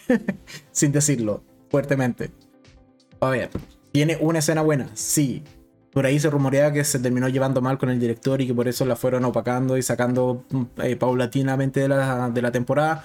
También voy a caer en ese chisme, no porque no lo investigué mayormente, así que se queda simplemente como un rumor. El punto es que Kat no es mi personaje favorito, lo comenté en el video de la primera temporada, en, un par de podcasts creo que también lo comenté, podcast número 3 de, bueno, cuando hablamos del capítulo 3 si no me equivoco, porque allí es cuando Kat tiene su gran momento de brillar, tiene esa escena en su habitación donde todo el mundo tiene estas alucinaciones de muchas chicas eh, guapas. Eh, diciéndole cómo, cómo, tiene que ser, cómo ella tiene que ver el mundo, este de quiérete, quiérete, quiérete, pero salvo por esa escena, después tenemos la escena tragicómica de cuando termina con Ethan. Y sería, o sea, gracias Kat, ese fue tu aporte durante toda la temporada. Tampoco me quejo, como he señalado, no es mi personaje favorito, así que no me quejo para nada que Kat no haya aparecido más en pantalla. Pero le debieron haber dado mínimo un final más digno, creo yo. No sé, es mi opinión. Eh, no sé qué opina el chat respecto a Kat, pero yo creo que por lo menos se merecía un final más digno o quizás no haber terminado con, con Ethan y que por ahí al menos mantuviese ciertos minutos en pantalla, puede ser. Después tenemos a Maddie, que es, bueno, otro de los personajes que tampoco me gustan y que si se va de la serie porque termina egresando el próximo, la próxima temporada, no me quejo. Creo que ya cumplió su rol. Es un personaje que yo al menos lo sentí súper estancado, salvo por el gran momento y la gran pelea final que tiene con Cassie en el, en último, en el final de temporada ¿Cuál es el aporte de Maddie realmente? Ninguno.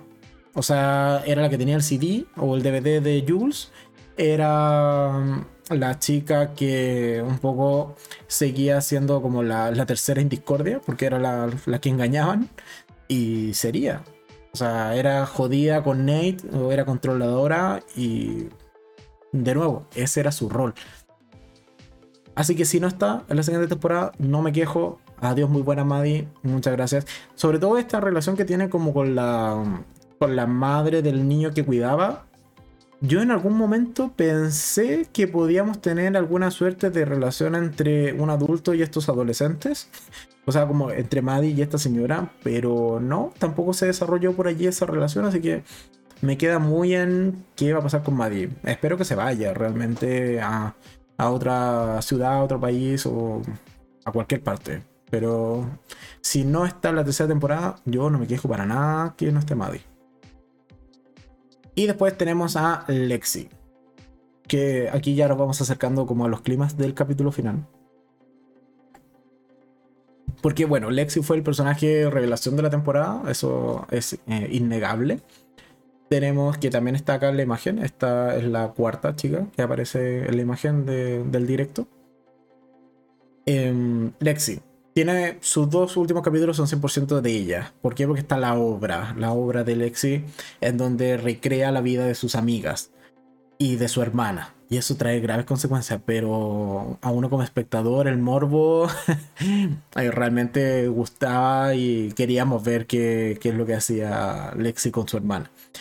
Y Mira, nos sirve los últimos dos capítulos y la obra de Lexi principalmente para unir cabos sueltos, eh, completar ciertas historias e entender mejores, eh, mejor, de mejor manera a ciertos personajes, por ejemplo a, a la misma Cassie, a Ru sobre todo, a, a, lo que opina el mundo o el resto de los compañeros de Nate, por ejemplo, con todo el musical que hay en la obra en el capítulo anterior pero eh, con casi con la relación del padre, a eso me refiero, y con Ru, que también, bueno, eh, nos da o nos deja más explícito que toda la adicción de Ru se origina precisamente por el fallecimiento de su padre.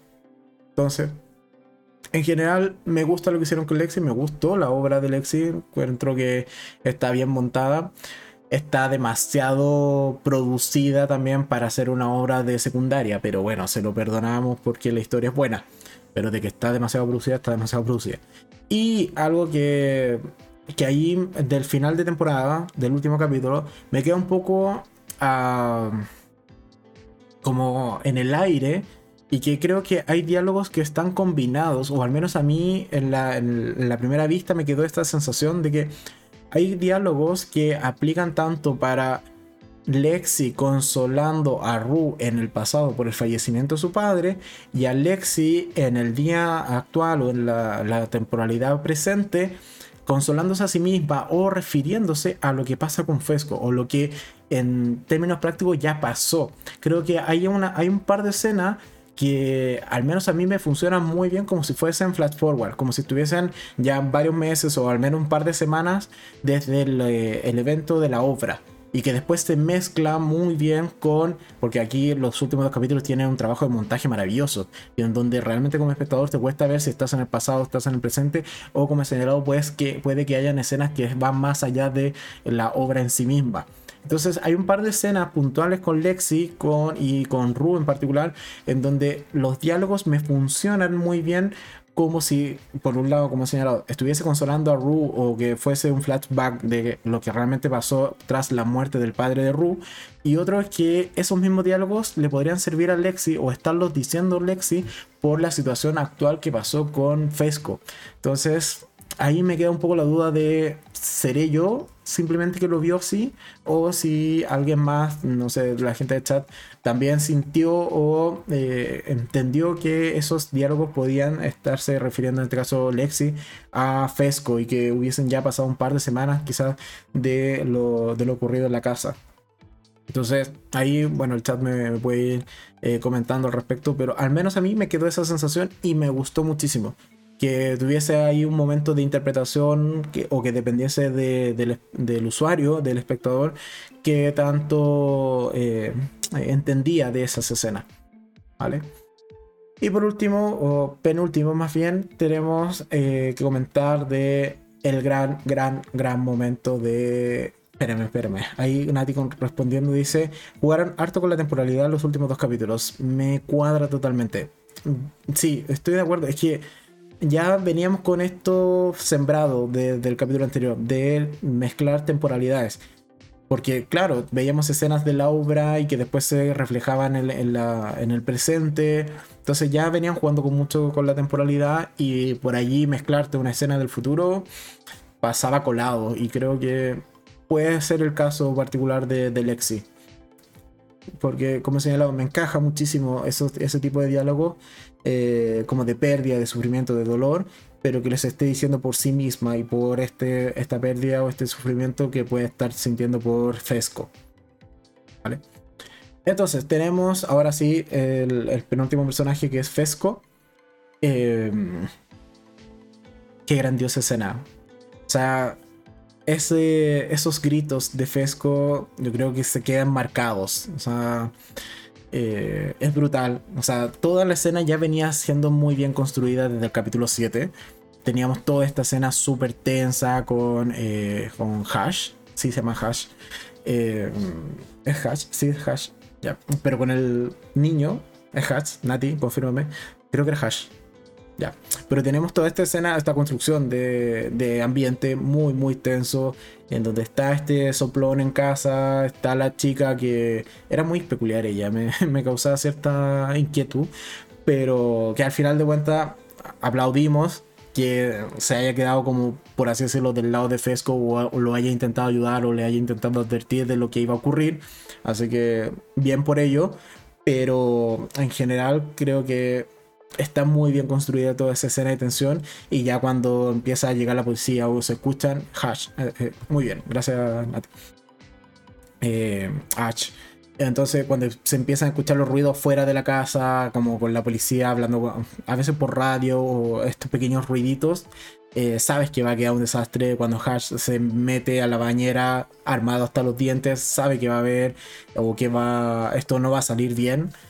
Y bueno, tenemos después el tiroteo en el pasillo que es magnífico. Y bueno, el, niño, que igual termina cargándose al menos a un policía, así que él murió en su ley, pero qué grandiosa escena, realmente les quedó muy muy bien. Y con Fesco en el piso, herido de bala, eh, gritando que era un niño, que es solo un niño. ¡Ah!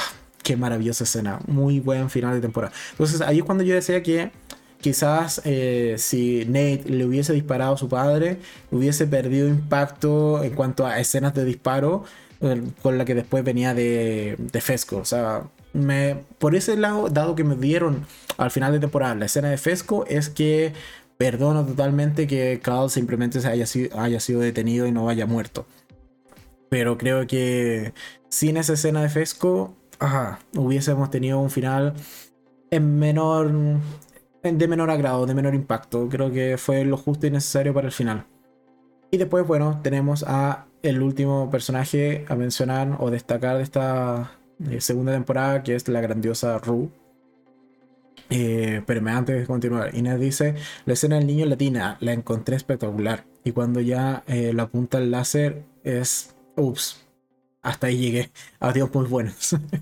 sí, y de hecho, esa, esa escena es, cuando tú dices como, mira, no es necesario muchas veces ver el disparo, no es necesario ver la sangre, simplemente con el láser en la, en la frente y un sonido amortiguado, ya como espectador sabes lo que realmente ha ocurrido y, es brutal, es desgarrador de la misma manera que si lo hubieses visto en pantalla. Incluso creo que de esa manera un tanto eh, más eh, sutil, más... Eh, en, un, o sea, fuera de cámara, creo que quedaba perfecto.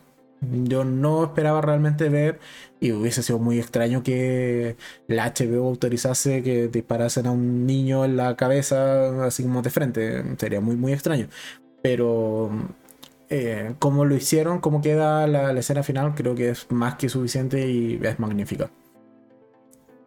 Entonces, ahora sí, ya con el último personaje que es Rue, que Rue es magnífica en toda la temporada, sí. Me sigue faltando, ahora que ya eh, hemos terminado de ver la temporada, me faltan dos cosas con el personaje de Rue. Me falta saber qué pasó entre el, día en que está intentando recuperarse, que ya ahí es cuando la, temporada comienza como a mezclar demasiadas temporalidades y cuesta saber qué cosas pasan antes y qué cosas pasan después. Por ejemplo, el diálogo que tiene la madre cuando está llamando a, a esta suerte como de servicio de... Eh, como para eh, narcóticos anónimos prácticamente, o para internar a Ru por, por, su adicción. Eso pasa antes de, por ejemplo, la conversación que tiene después Ru con su hermana, si mal no recuerdo. O algo así, lo había visto por allí me hacía sentido. Que hay escenas que pasan en los capítulos 8 o 7 que son previos. Entonces, la temporalidad cuesta mucho. Pero a lo que iba, que algo que me hacen falta es un poco la explicación clara o incluso con una escena desordenada temporalmente de cómo es que Ru llega tan bien, muy entre comillas, evidentemente, pero tan bien a la obra. Porque ya no se le ve con síndrome de abstinencia, se ve que sonríe, se ve que está bastante lúcida, se ve que es capaz de apreciar la obra como tal. Por lo tanto, me faltan, creo que hay un par de días, semanas que eché un poco en falta y que si me lo hubiesen colocado en unos 5 minutos a modo de resumen o escenas rápidas si se quiere, me hubiese completado mejor la historia. Dicho eso.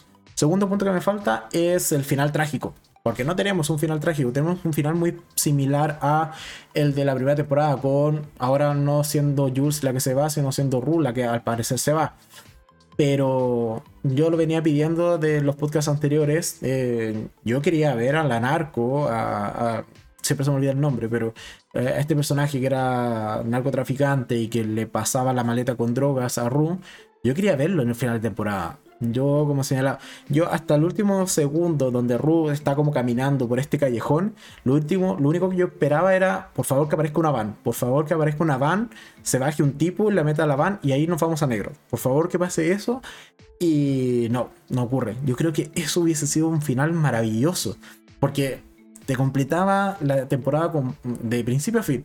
Teníamos una Ru que empieza drogada, que toca fondo, que se mete en este mundo delictual, mundo del narcotráfico, que no le responde o no es capaz de eh, entregar eh, o devolver lo que le, le facilitaron estos 10 mil dólares en droga.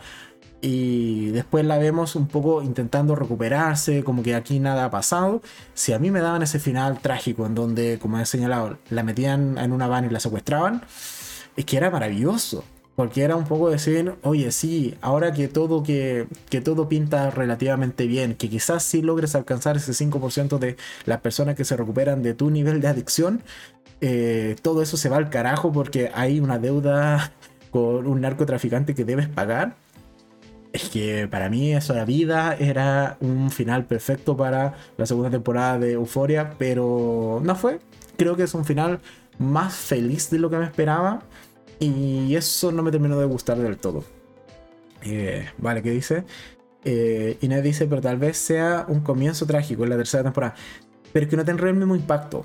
Ese es el problema. No tendría el mismo impacto. Es eh, porque era el cliffhanger preciso. Era para que tú dijeses o ves, ves esa escena, tomas el control y tú lo avientas a la tele. Sin compasión. Y comienzas a insultar a la HBO por haber dejado ese final de temporada. Eso es un buen final de temporada. Donde uno termina indignado porque dice, joder, tengo que esperar un año más para saber qué va a pasar. Y ahí las ansias te carcomen durante todo ese tiempo y la pasas mal y entras en una depresión tipo euforia. Pero si eso lo haces al principio de la tercera temporada, vas a decir como, ya, ok, mira, uy, qué interesante. Eh, quizás ya no vienes con toda la carga emocional de la temporada anterior, por lo tanto va a ser como, ya, pero es la protagonista, no creo que muera. Entonces, y además verías muy rápidamente qué es lo que le va a pasar, dónde la llevarían, eh, etcétera, etcétera. Y a lo más podrías llegar a decir como, ya, pero mira, esto yo lo descubro en, en siete días más, no en un año más. Por eso yo digo que no tendré el mismo impacto. Eh, a ver, Nati dice Laurie. Ya, es Laurie, la narcotraficante. Muchas gracias. Ojo que igual en casa de Fesco la culparon de matar al otro personaje narco. Sí, al que eh, habían matado en las temporadas, en los capítulos anteriores. Sí, estoy de acuerdo. Y eh, yo creo que nos adelantaron que nos adelantamos a la tercera temporada. ¿En qué sentido? ¿Tú crees que la escena de Fesco es parte de la tercera temporada? Mmm no, porque entonces tendrías que meter toda la obra dentro de la tercera temporada. O sea, mm, no lo sé. Pero ahora, ya que tocas el tema del, soplo, o, sea, o de esto, lo que dice eh, H, o sea, lo que dice Fesco más que H. No, perdón, lo dice la, chica. Eh, lo dice la, chica rubia. Eh, que al final de cuentas culpan a Lowry. Claro, pero por eso Lowry es que no está realmente porque la acusaron de ser culpable. Yo creo que ahí a lo más lo hubiesen ido a investigar, lo hubiesen interrogado y, ella hubiese dicho como, mira, si no tienen prueba, ustedes se joden y yo me voy. Entonces, no creo que la gran justificación como para que no esté Lowry eh, protagonizando ese final de temporada que para mí me hubiese encantado sea precisamente porque la hayan inculpado. No, no me parece una razón de peso suficiente. Entonces, pero como insisto, esas son las dos cosas que me faltaron en cuanto a la historia de Root. Eh, que me comentaran un par de eh, escenas, capítulos, etcétera, respecto a esta suerte de, de tiempo que no vemos y eh, que tuviese este final trágico. Pero en términos generales, la interpretación de Rue en toda la temporada es magnífica. Su, el capítulo 5 es una joya por sí misma. Es, es un capítulo que con un nivel y una calidad que no había visto en muchísimo tiempo en una serie, que quedó muy bien hecho y nada, o sea, casi que como lo señalamos en el, en el podcast donde analizamos el capítulo 5 o comentamos el capítulo 5, la serie se paga, o la temporada, no, no solo la temporada, la serie se paga por el capítulo 5 que tenemos. ¿Qué más? Eh, dice, no, no, ah, Nati me, aclara, dice, no, no, eh, nos adelantamos lanzando teorías. Ah, ok, ya. Yo creo que ese personaje viene fuerte en la próxima temporada. Podría ser, y espero que así sea, pero un poco lo que le respondía a Inés, que también plantea como lo mismo, que quizás esto es parte de la tercera temporada. Yo insisto que si esa es la circunstancia, nos perdimos un muy buen final de temporada. Porque el cliffhanger de una Rue secuestrada por Laurie es que no, no, bajas el hype en todo un año y la serie se podría demorar dos años y la gente tendría el mismo hype. Entonces creo que ahí eh, si en algún punto de la tercera temporada vuelven a retomar este tema y pasa algo parecido a lo que hemos comentado acá, eh, simplemente desperdiciaron un muy, muy buen final de temporada. Si se van por otro lado, bueno, ahí lo veremos en la tercera entrega. Pero esperaría incluso que ya no tomen ese, ese camino porque si no me va a decepcionar. Yo creo que tenían la oportunidad precisa para hacerlo y no lo hacen no, o no lo hicieron. ¿Vale? Ah, y por último, algo que también comentamos en el podcast anterior, que era una teoría que se desmintió en el final de temporada, era lo de Nate y su pesadilla yo ahí también planteaba que podía eh, solo la escena de la pesadilla de Nate dar luces de que quizás había sido eh, abusado por Carl en algún, en algún momento de su vida. Y lo que hace el capítulo eh, final o el capítulo 8 es un poco desmentirlo y son de las propias palabras de Nate quien dice que en realidad no es que haya pasado, sino que él siempre tuvo miedo de que ocurriese y que por eso tenía pesadillas con esta escena muy muy bizarra que vemos en el capítulo anterior. Así que bueno, ahí se cayó una otra teoría más de las que planteamos en el capítulo en el podcast anterior. Pero bueno, eso era parte de lo entretenido también de comentar la serie capítulo a capítulo, de un poco lanzar teorías sin haber leído filtraciones ni spoilers, sino que simplemente teorías de lo que íbamos comentando acá en el podcast. Así que en general, una muy buena temporada, un muy buen final de temporada. Me faltó el broche de oro, pero que es eh, lo que he señalado de Lowry, pero en general creo que es una muy buena temporada y vale mucho la pena de ver en general la serie. Así que ahora nos tocará esperar un año por lo menos a que eh, hagan, produzcan, editen y programen y suban y publiquen la tercera temporada de Euphoria. Así eso en cuanto a esta magnífica serie. Y ya para ir eh, dándole término al podcast y que, porque llevamos casi, espero no llegar a las dos horas de podcast. Llevamos casi una hora cuarenta. Eh, un poco más rápido vamos a comentar el capítulo 6 de Rise by Wolf. Que... Em, ah, por cierto.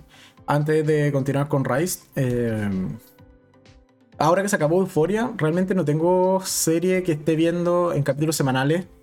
Que al menos le queden varios capítulos. Porque si bien estoy viendo Snowpiercer, podría incluso ver Attack, Attack on Titan. Que a ese al igual le quedan varios capítulos. Pero Attack on Titan es más difícil de encontrar. Entonces, eh, no sé cuál serie vamos a traer la próxima semana para que sean dos idealmente y no mantenerlo solo con Rise. Lo que sí es que ya hacia final de marzo vamos a evidentemente comentar, porque estoy muy seguro de que va a ser formato semanal, eh, vamos a estar comentando la serie de Halo en, en Paramount Plus. Pero hasta que no se estrene Halo, ahí me queda un poco un vacío, así que Eh, voy a ver qué puedo traer la semana o incluso si es que me dan bien las cuentas, quizás nos lanzamos directo nomás con, con solo Rise, pero ahí, bueno, van a poder comprobarlo el próximo domingo de qué se me ocurrió durante la semana para un poco completar y tratar de que sean dos series las que comentamos en la tercera sección del podcast. Ahora sí, Rise by Wolf, capítulo 6. Capítulo lentito, debo reconocerlo. Eh, creo que la temporada se está manteniendo demasiado estándar, demasiado en un término medio y sembrando demasiadas cosas para el final de temporada. Si bien en el capítulo 5 teníamos la, el corte de raíz prácticamente de una de las subtramas que veníamos acarreando en esta tercera temporada, eh, ¿Qué más dice Inés? Dice, el chat podría dar ideas eh, junto contigo para una serie a comentar en conjunto. Sí, totalmente. Si tienen alguna serie que estén viendo y que se emita semanalmente, eh, me, la avisan y le echo una mirada a ver si es que alcanzo a subirme al carro en estos días y la podríamos seguir comentando la semana, no ningún problema. Yo sí tengo claro de que la serie de Halo es muy probable que se estrene semanalmente, así que esa la, la estoy pensando ya para traerla al podcast pero esa se estrena el 23, si no me equivoco, de marzo, así que faltan todavía un par de semanas para que se estrene. Y eh, Luis dice, Sol, eh, me permito poder comentar la siguiente serie. Muy bien, eh, Luis. Entonces, lo que íbamos con el capítulo 6. A ver, eh, como señalaba, en términos generales creo que la serie se está manteniendo muy muy estándar, está desarrollando mejor la trama o la subtrama del nuevo androide y un poco mezclándola con la del hijo número 7, eh, o esta serpiente que tienen encerrada como mascota dentro de una cueva gigante. y me agrada, pero claro, ahora se, te, se, te, generan nuevas preguntas o nuevas interrogantes de cara a ya los dos capítulos finales que van quedando. Por un lado, Em, ¿Cuál es la relación principalmente que tiene eh, número 7 con esta, este nuevo robot? Que por lo demás tiene voz femenina. Yo pensé que iba a ser un robot masculino, pero ya.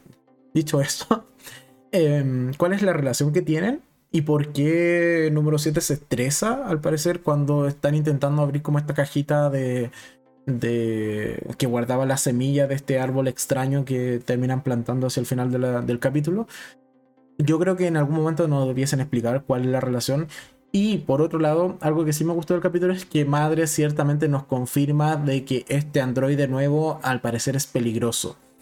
Aun cuando no lo llama como si fuese un arma, como así lo hace este androide dorado, le vamos a decir así para identificarlo o diferenciarlo, que sí se refiere a Madre como el arma. Y sabemos que, claro, Madre es un nigromante y evidentemente es considerada un arma del, del custodio. Pero madre no se refiere a este androide como eh, al androide dorado como un ser peligroso. O sea, perdón, como un arma, pero sí como un ser peligroso o algo con lo que hay que desconfiar. Pero ahí, no sé, me queda la duda de es una desconfianza porque realmente ve algo en el código que le hace preocuparse o al contrario, es porque hay cosas del código de este androide que no entiende madre y un poco le teme a lo desconocido. No sé, me quedó un poco ahí la duda que espero se vaya resolviendo en los siguientes capítulos. Eh, ¿Qué más? Eh, Inés dice, o tal vez, eh, ¿qué relación de número 7 con el árbol? Ya, y buen punto. no lo había pensado del todo, pero mira, incluso mirando la, imagen que tenemos acá de promoción, que es la imagen promocional oficial de la segunda temporada, efectivamente sale un árbol. O sea, aquí los árboles al parecer sí van a tener relativamente o iban a ser importantes. Y es más, ahora que me fijo, tienen la misma forma que el árbol que sale ahora en el capítulo 6 eh, al final. Pero bueno, mi punto es que, claro, porque, a ver, esta eh, número 7 se estresa por la cajita, porque están intentando abrir la cajita, o se estresa por la semilla y posteriormente, como dicen, es por el árbol. Mm, tiendo a pensar que era más que nada por la caja, por no sé, algún tipo de resonancia o porque la estaban forzando, porque no vemos posteriormente que cuando eh, la madre de Paul o la madre sustituta de Paul eh, logra abrir la caja, no vemos otra escena donde o se escuche a lo lejos, por ejemplo, a número 7 gritar, gemir o hacer ese sonido un tanto extraño que hace. Entonces, tiendo a pensar que era más que nada por la cajita. Pero espero que en los siguientes capítulos lo terminen, eh, lo terminen por resolver. Es más, incluso me gustaría quizás ver una suerte de enfrentamiento entre número 7 y este androide dorado. Obviamente número 7 también respaldado por madre, pero... y evidentemente algo que eh, ya se vislumbra que probablemente sea por allí el final de temporada, es que sí, vamos a ver una confrontación entre madre y este androide dorado. O sea, ya en este capítulo número 6 vemos que ambas tienen casi como la misma posición de ataque o eh, al menos una, eh, una postura muy muy similar. Entonces eh, creo que eso ya te da luces de que el final de temporada va a ser un enfrentamiento entre ellos. Pero aún así, yo tengo mucha, muchas dudas de cuál va a ser el final de temporada. Porque el anterior era ya un tanto incierto. O sea, el final de la primera temporada con madre embarazada era como, ¿qué está pasando acá? Pero este final de temporada se vislumbra al parecer como en una confrontación entre este androide dorado y madre. y que nos, depararía entonces una tercera temporada en una suerte de guerra civil. No lo sé. Pero quizás por allí tire esta serie habrá que ver los siguientes capítulos. Pero en términos generales, ¿me gustó el capítulo? Sí, pero sigo sintiendo que la serie se está conteniendo demasiado en términos generales para quizás el capítulo 8. Incluso diría que el capítulo 7 puede ser bastante tranquilo, al igual que este. Porque el 7 yo al menos vislumbro que vamos a intentar investigar o resolver qué cosa es este árbol, qué pasó con la, con la chica con la que era médico.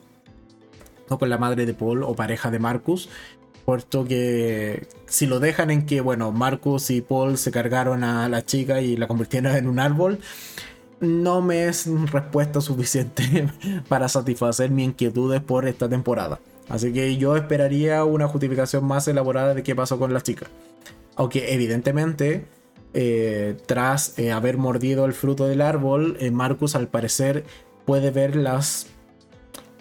Tiendo a pensar que son como líneas de energía es como Marco se va a, como a conectar de mejor manera con el planeta y con, por esa, de esa vía o de esa manera ser como una suerte de paralelismo o eh, fuerza contradictoria pero natural versus la alta tecnología que representa Madre. Podría ser, pero de nuevo, eso me lleva a que al final de cuentas tenemos dos bandos siempre y que en algún punto tiene que haber una suerte de guerra o confrontación o, eh, como lo he indicado, una guerra civil. Aunque son poquitos en realidad también los que hay en, el planeta, o sea, hay pocos humanos, sobre todo en el, ecuador del planeta, como para realmente realizar una guerra civil si además vienen ya escapando de la Tierra que se destruyó precisamente por los nigromantes. Pero bueno, eh, los comentarios, dice Inés, no sé si entendí que la madre de Paul se convirtió o quedó atrapada en el árbol. Y Marcos se come el fruto que parecía el corazón. Ya, sí, el fruto tiene una forma por lo menos peculiar. Yo también asumí que era como el corazón o incluso parecía como una suerte de cerebro. Pero ya me quedo con el corazón que me, parece un poco menos bizarro. Pero lo que yo comprendo es que eh, la chica se convierte en este árbol porque se le mete en la mano y desde allí comienza a crecer. Por lo tanto, yo asumo que la semilla eh, absorbe o utiliza su cuerpo para generar el resto del árbol. Eh, ¿Qué más? Eh, Luis dice que fue muy lento el capítulo. Sí, estoy de acuerdo, fue un capítulo bastante pausado. Y, ah, algo que se nos pasó desde el capítulo. el bebé, el parto. qué, qué cosa más triste. Pero eh, debo decir que me causó cierta gracia. Porque, a ver, sabíamos que iba a ir para allí. Eh, o sea, que esa historia iba a desencadenar en que la chica en algún punto se iba a arrepentir. Pero que se arrepienta. A ver, qué partida. ¿A quién se le ocurre ir a dar a luz al borde de un acantilado de un mar de ácido? ¿En qué cabeza? ¿En qué mundo? Casi que es para decirle como te lo mereces. que salga un monstruo de las aguas eh, de ácido y se lleve a tu, a tu bebé. Te lo mereces por haber ido a parir al borde de un mar o de un acantilado, de un precipicio, de un mar de ácido. Te lo mereces. Dicho eso, ya, igual que momento más triste. Y después madre. Eh, la actitud de madre mm, es un tanto peculiar, ¿no? Fue un poco... O la jodimos. o aquí debimos haber hecho algo mejor. Pero bueno, no pasó. muy, muy robot también. Muy eh, eh, práctica su respuesta, sí. Pero quizás madre no se ha humanizado tanto como dice padre que ha ocurrido. Después eh, Luis dice, eh, recuerda la escena donde sale un demonio, ah, justo, ya, donde sale un demonio del agua ácida y se come al bebé de Tempest.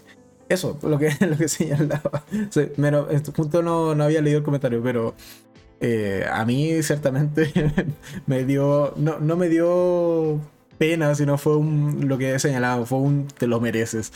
Nadie va a parir un bebé al borde de un mar de ácido.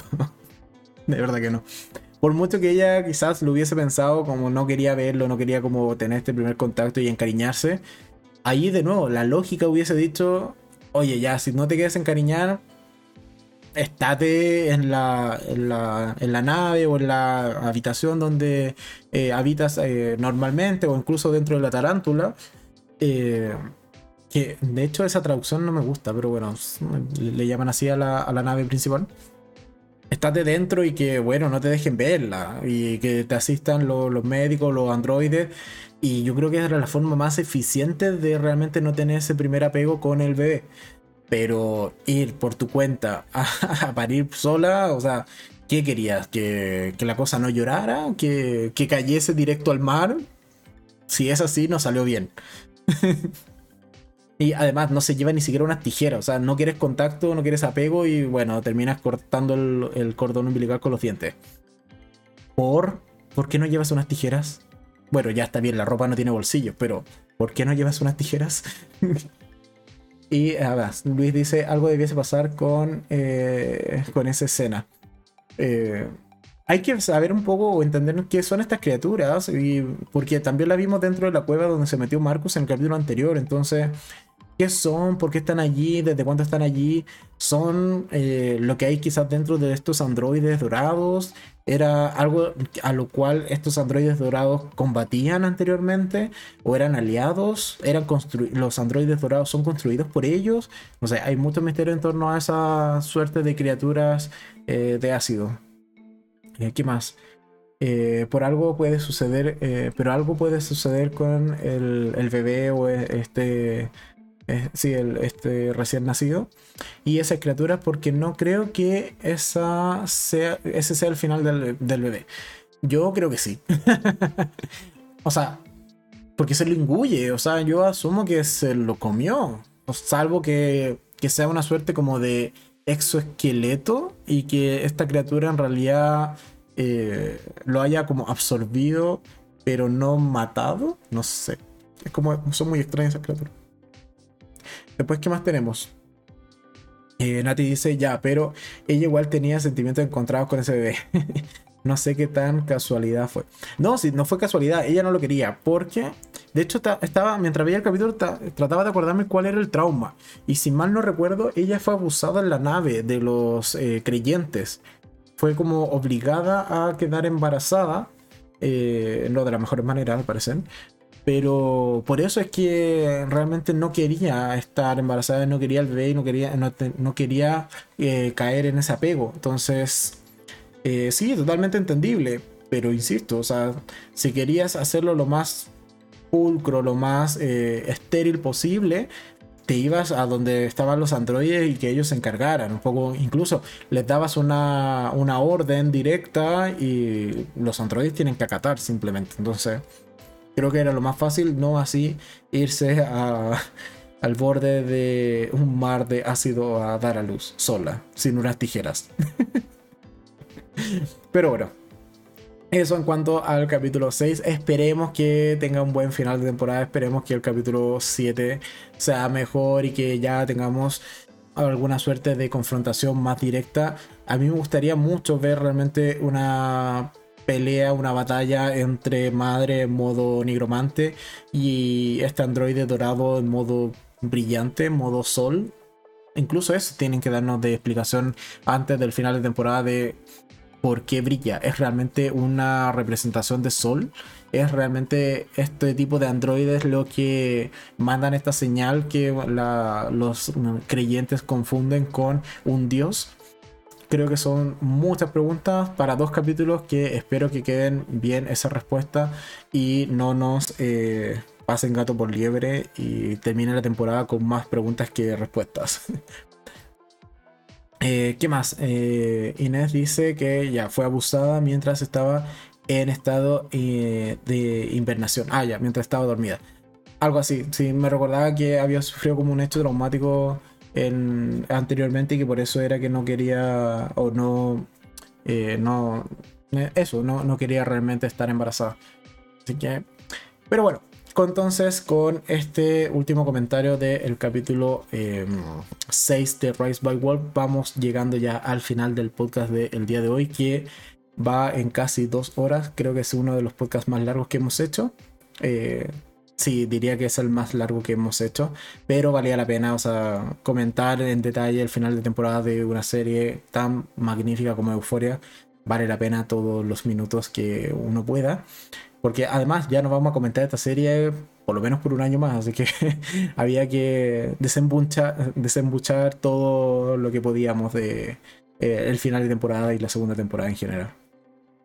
Vale, Inés dice, y Tempest eh, termina asesinando a eh, su abusador eh, cambio las palabras porque, bueno, YouTube, aunque ya está desmonetizado este video, da lo mismo, pero igual para que después la revisión manual no, no, joda eh, YouTube. Entonces ya, Tempest termina asesinando a su abusador que supuestamente Sol le habría ordenado hacerlo. Ahí es un poco lo que gracias por el recordatorio, pero con eso puedo entender por qué terminaba odiando realmente a todos los creyentes en la temporada anterior. Por este tipo de cosas. Y además de la paliza que en algún momento le dan a madre, que esa al menos a mí me dolió y me enojó muchísimo. Y lo único que quería era que madre eh, de alguna forma volviese a adquirir sus ojos y los destrozara literalmente por todo lo que le estaban haciendo. Pero bueno. Así que con eso ya vamos a ir terminando el podcast de hoy. Muchas gracias a todos los que pasaron por este capítulo. Eh, como siempre, recordarles que, bueno, abajo en la descripción, tanto de este video directo en YouTube como después cuando lo suba en más o menos una hora a Spotify y a plataformas de, de podcast en general, iBox, eh, eh, Apple Podcasts, etcétera, etcétera, etcétera. En las descripciones también están los enlaces de los videos que comentamos en la primera sección del, eh, podcast, con el resumen semanal principalmente. Y eh, bueno, abajo en la descripción en general también están las principales listas de reproducción y las redes sociales por si me quieren seguir en Instagram, que allí de vez en cuando subo cosas. Tampoco soy tan activo en redes sociales, pero por un tema de tiempo y también porque eh, ciertamente no me llama tanto la atención compartir muchas cosas en redes sociales. Así que eso con el podcast de hoy. Vamos a ir ya leyendo los últimos comentarios. Luis dice que buen podcast el de hoy. Te felicito por tener una gran memoria. Pero es una memoria que he ido cultivando con el tiempo, eh, sobre todo con series y personajes, porque nombres de actores soy pésimo o nombres reales en general soy muy malo, y con otras cosas también. Tengo memoria muy, muy selectiva. De hecho, eh, Kako suele jugarme malas pasadas con el, con tema de la memoria. Ella tiene una memoria maravillosa y yo al final termino acatando, diciendo como ya sí, ya sí, debes tener razón porque yo no me acuerdo de nada de lo que has dicho. Y qué más, Inés dice muy buen podcast, entretenido. Muchas gracias Inés. Y Adi, buena semana, buen podcast. Muchas gracias Adi. Bienvenida también al podcast. Creo que es primera vez que estás aquí presente, así que bienvenida. Eh, Inés dice, tendré que cuidar el escribir los términos. YouTube es poco delicado. sí, YouTube trata de mantener eh, cierta prudencia con lo que se escribe, se dice y se comenta o se publica en videos. Aun cuando después, bueno, uno lo manda a revisión manual y simplemente te, te sanciona un par de horas con la monetización y al menos por lo general los videos del canal siempre están monetizados. Incluso los que ah, YouTube reclama, después lo, lo mando a revisión y eh, suelen pasar las revisiones de YouTube. Así que eso habla bien del canal. Así que nada más, muchas gracias a todos. Entonces ya con esto nos vamos despidiendo y antes de hacerlo yo tengo que eh, editar la otra pestaña. De hecho, debería hacerme una, una cosa, una vista de salida, que sería mucho más fácil. Pero bueno, en fin, muchas gracias a todos. Como siempre, eh, nos vemos ya mañana en un nuevo capítulo. Mañana hay eh, capítulo a las 8 de la noche, como es hora habitual de verano aunque es probable que termine siendo la hora oficial de las publicaciones porque no les va mal a esa hora.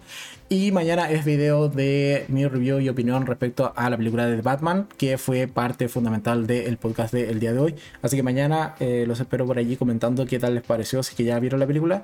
Y si no la han visto, bueno, es video sin spoiler, así que en general también pueden verlo.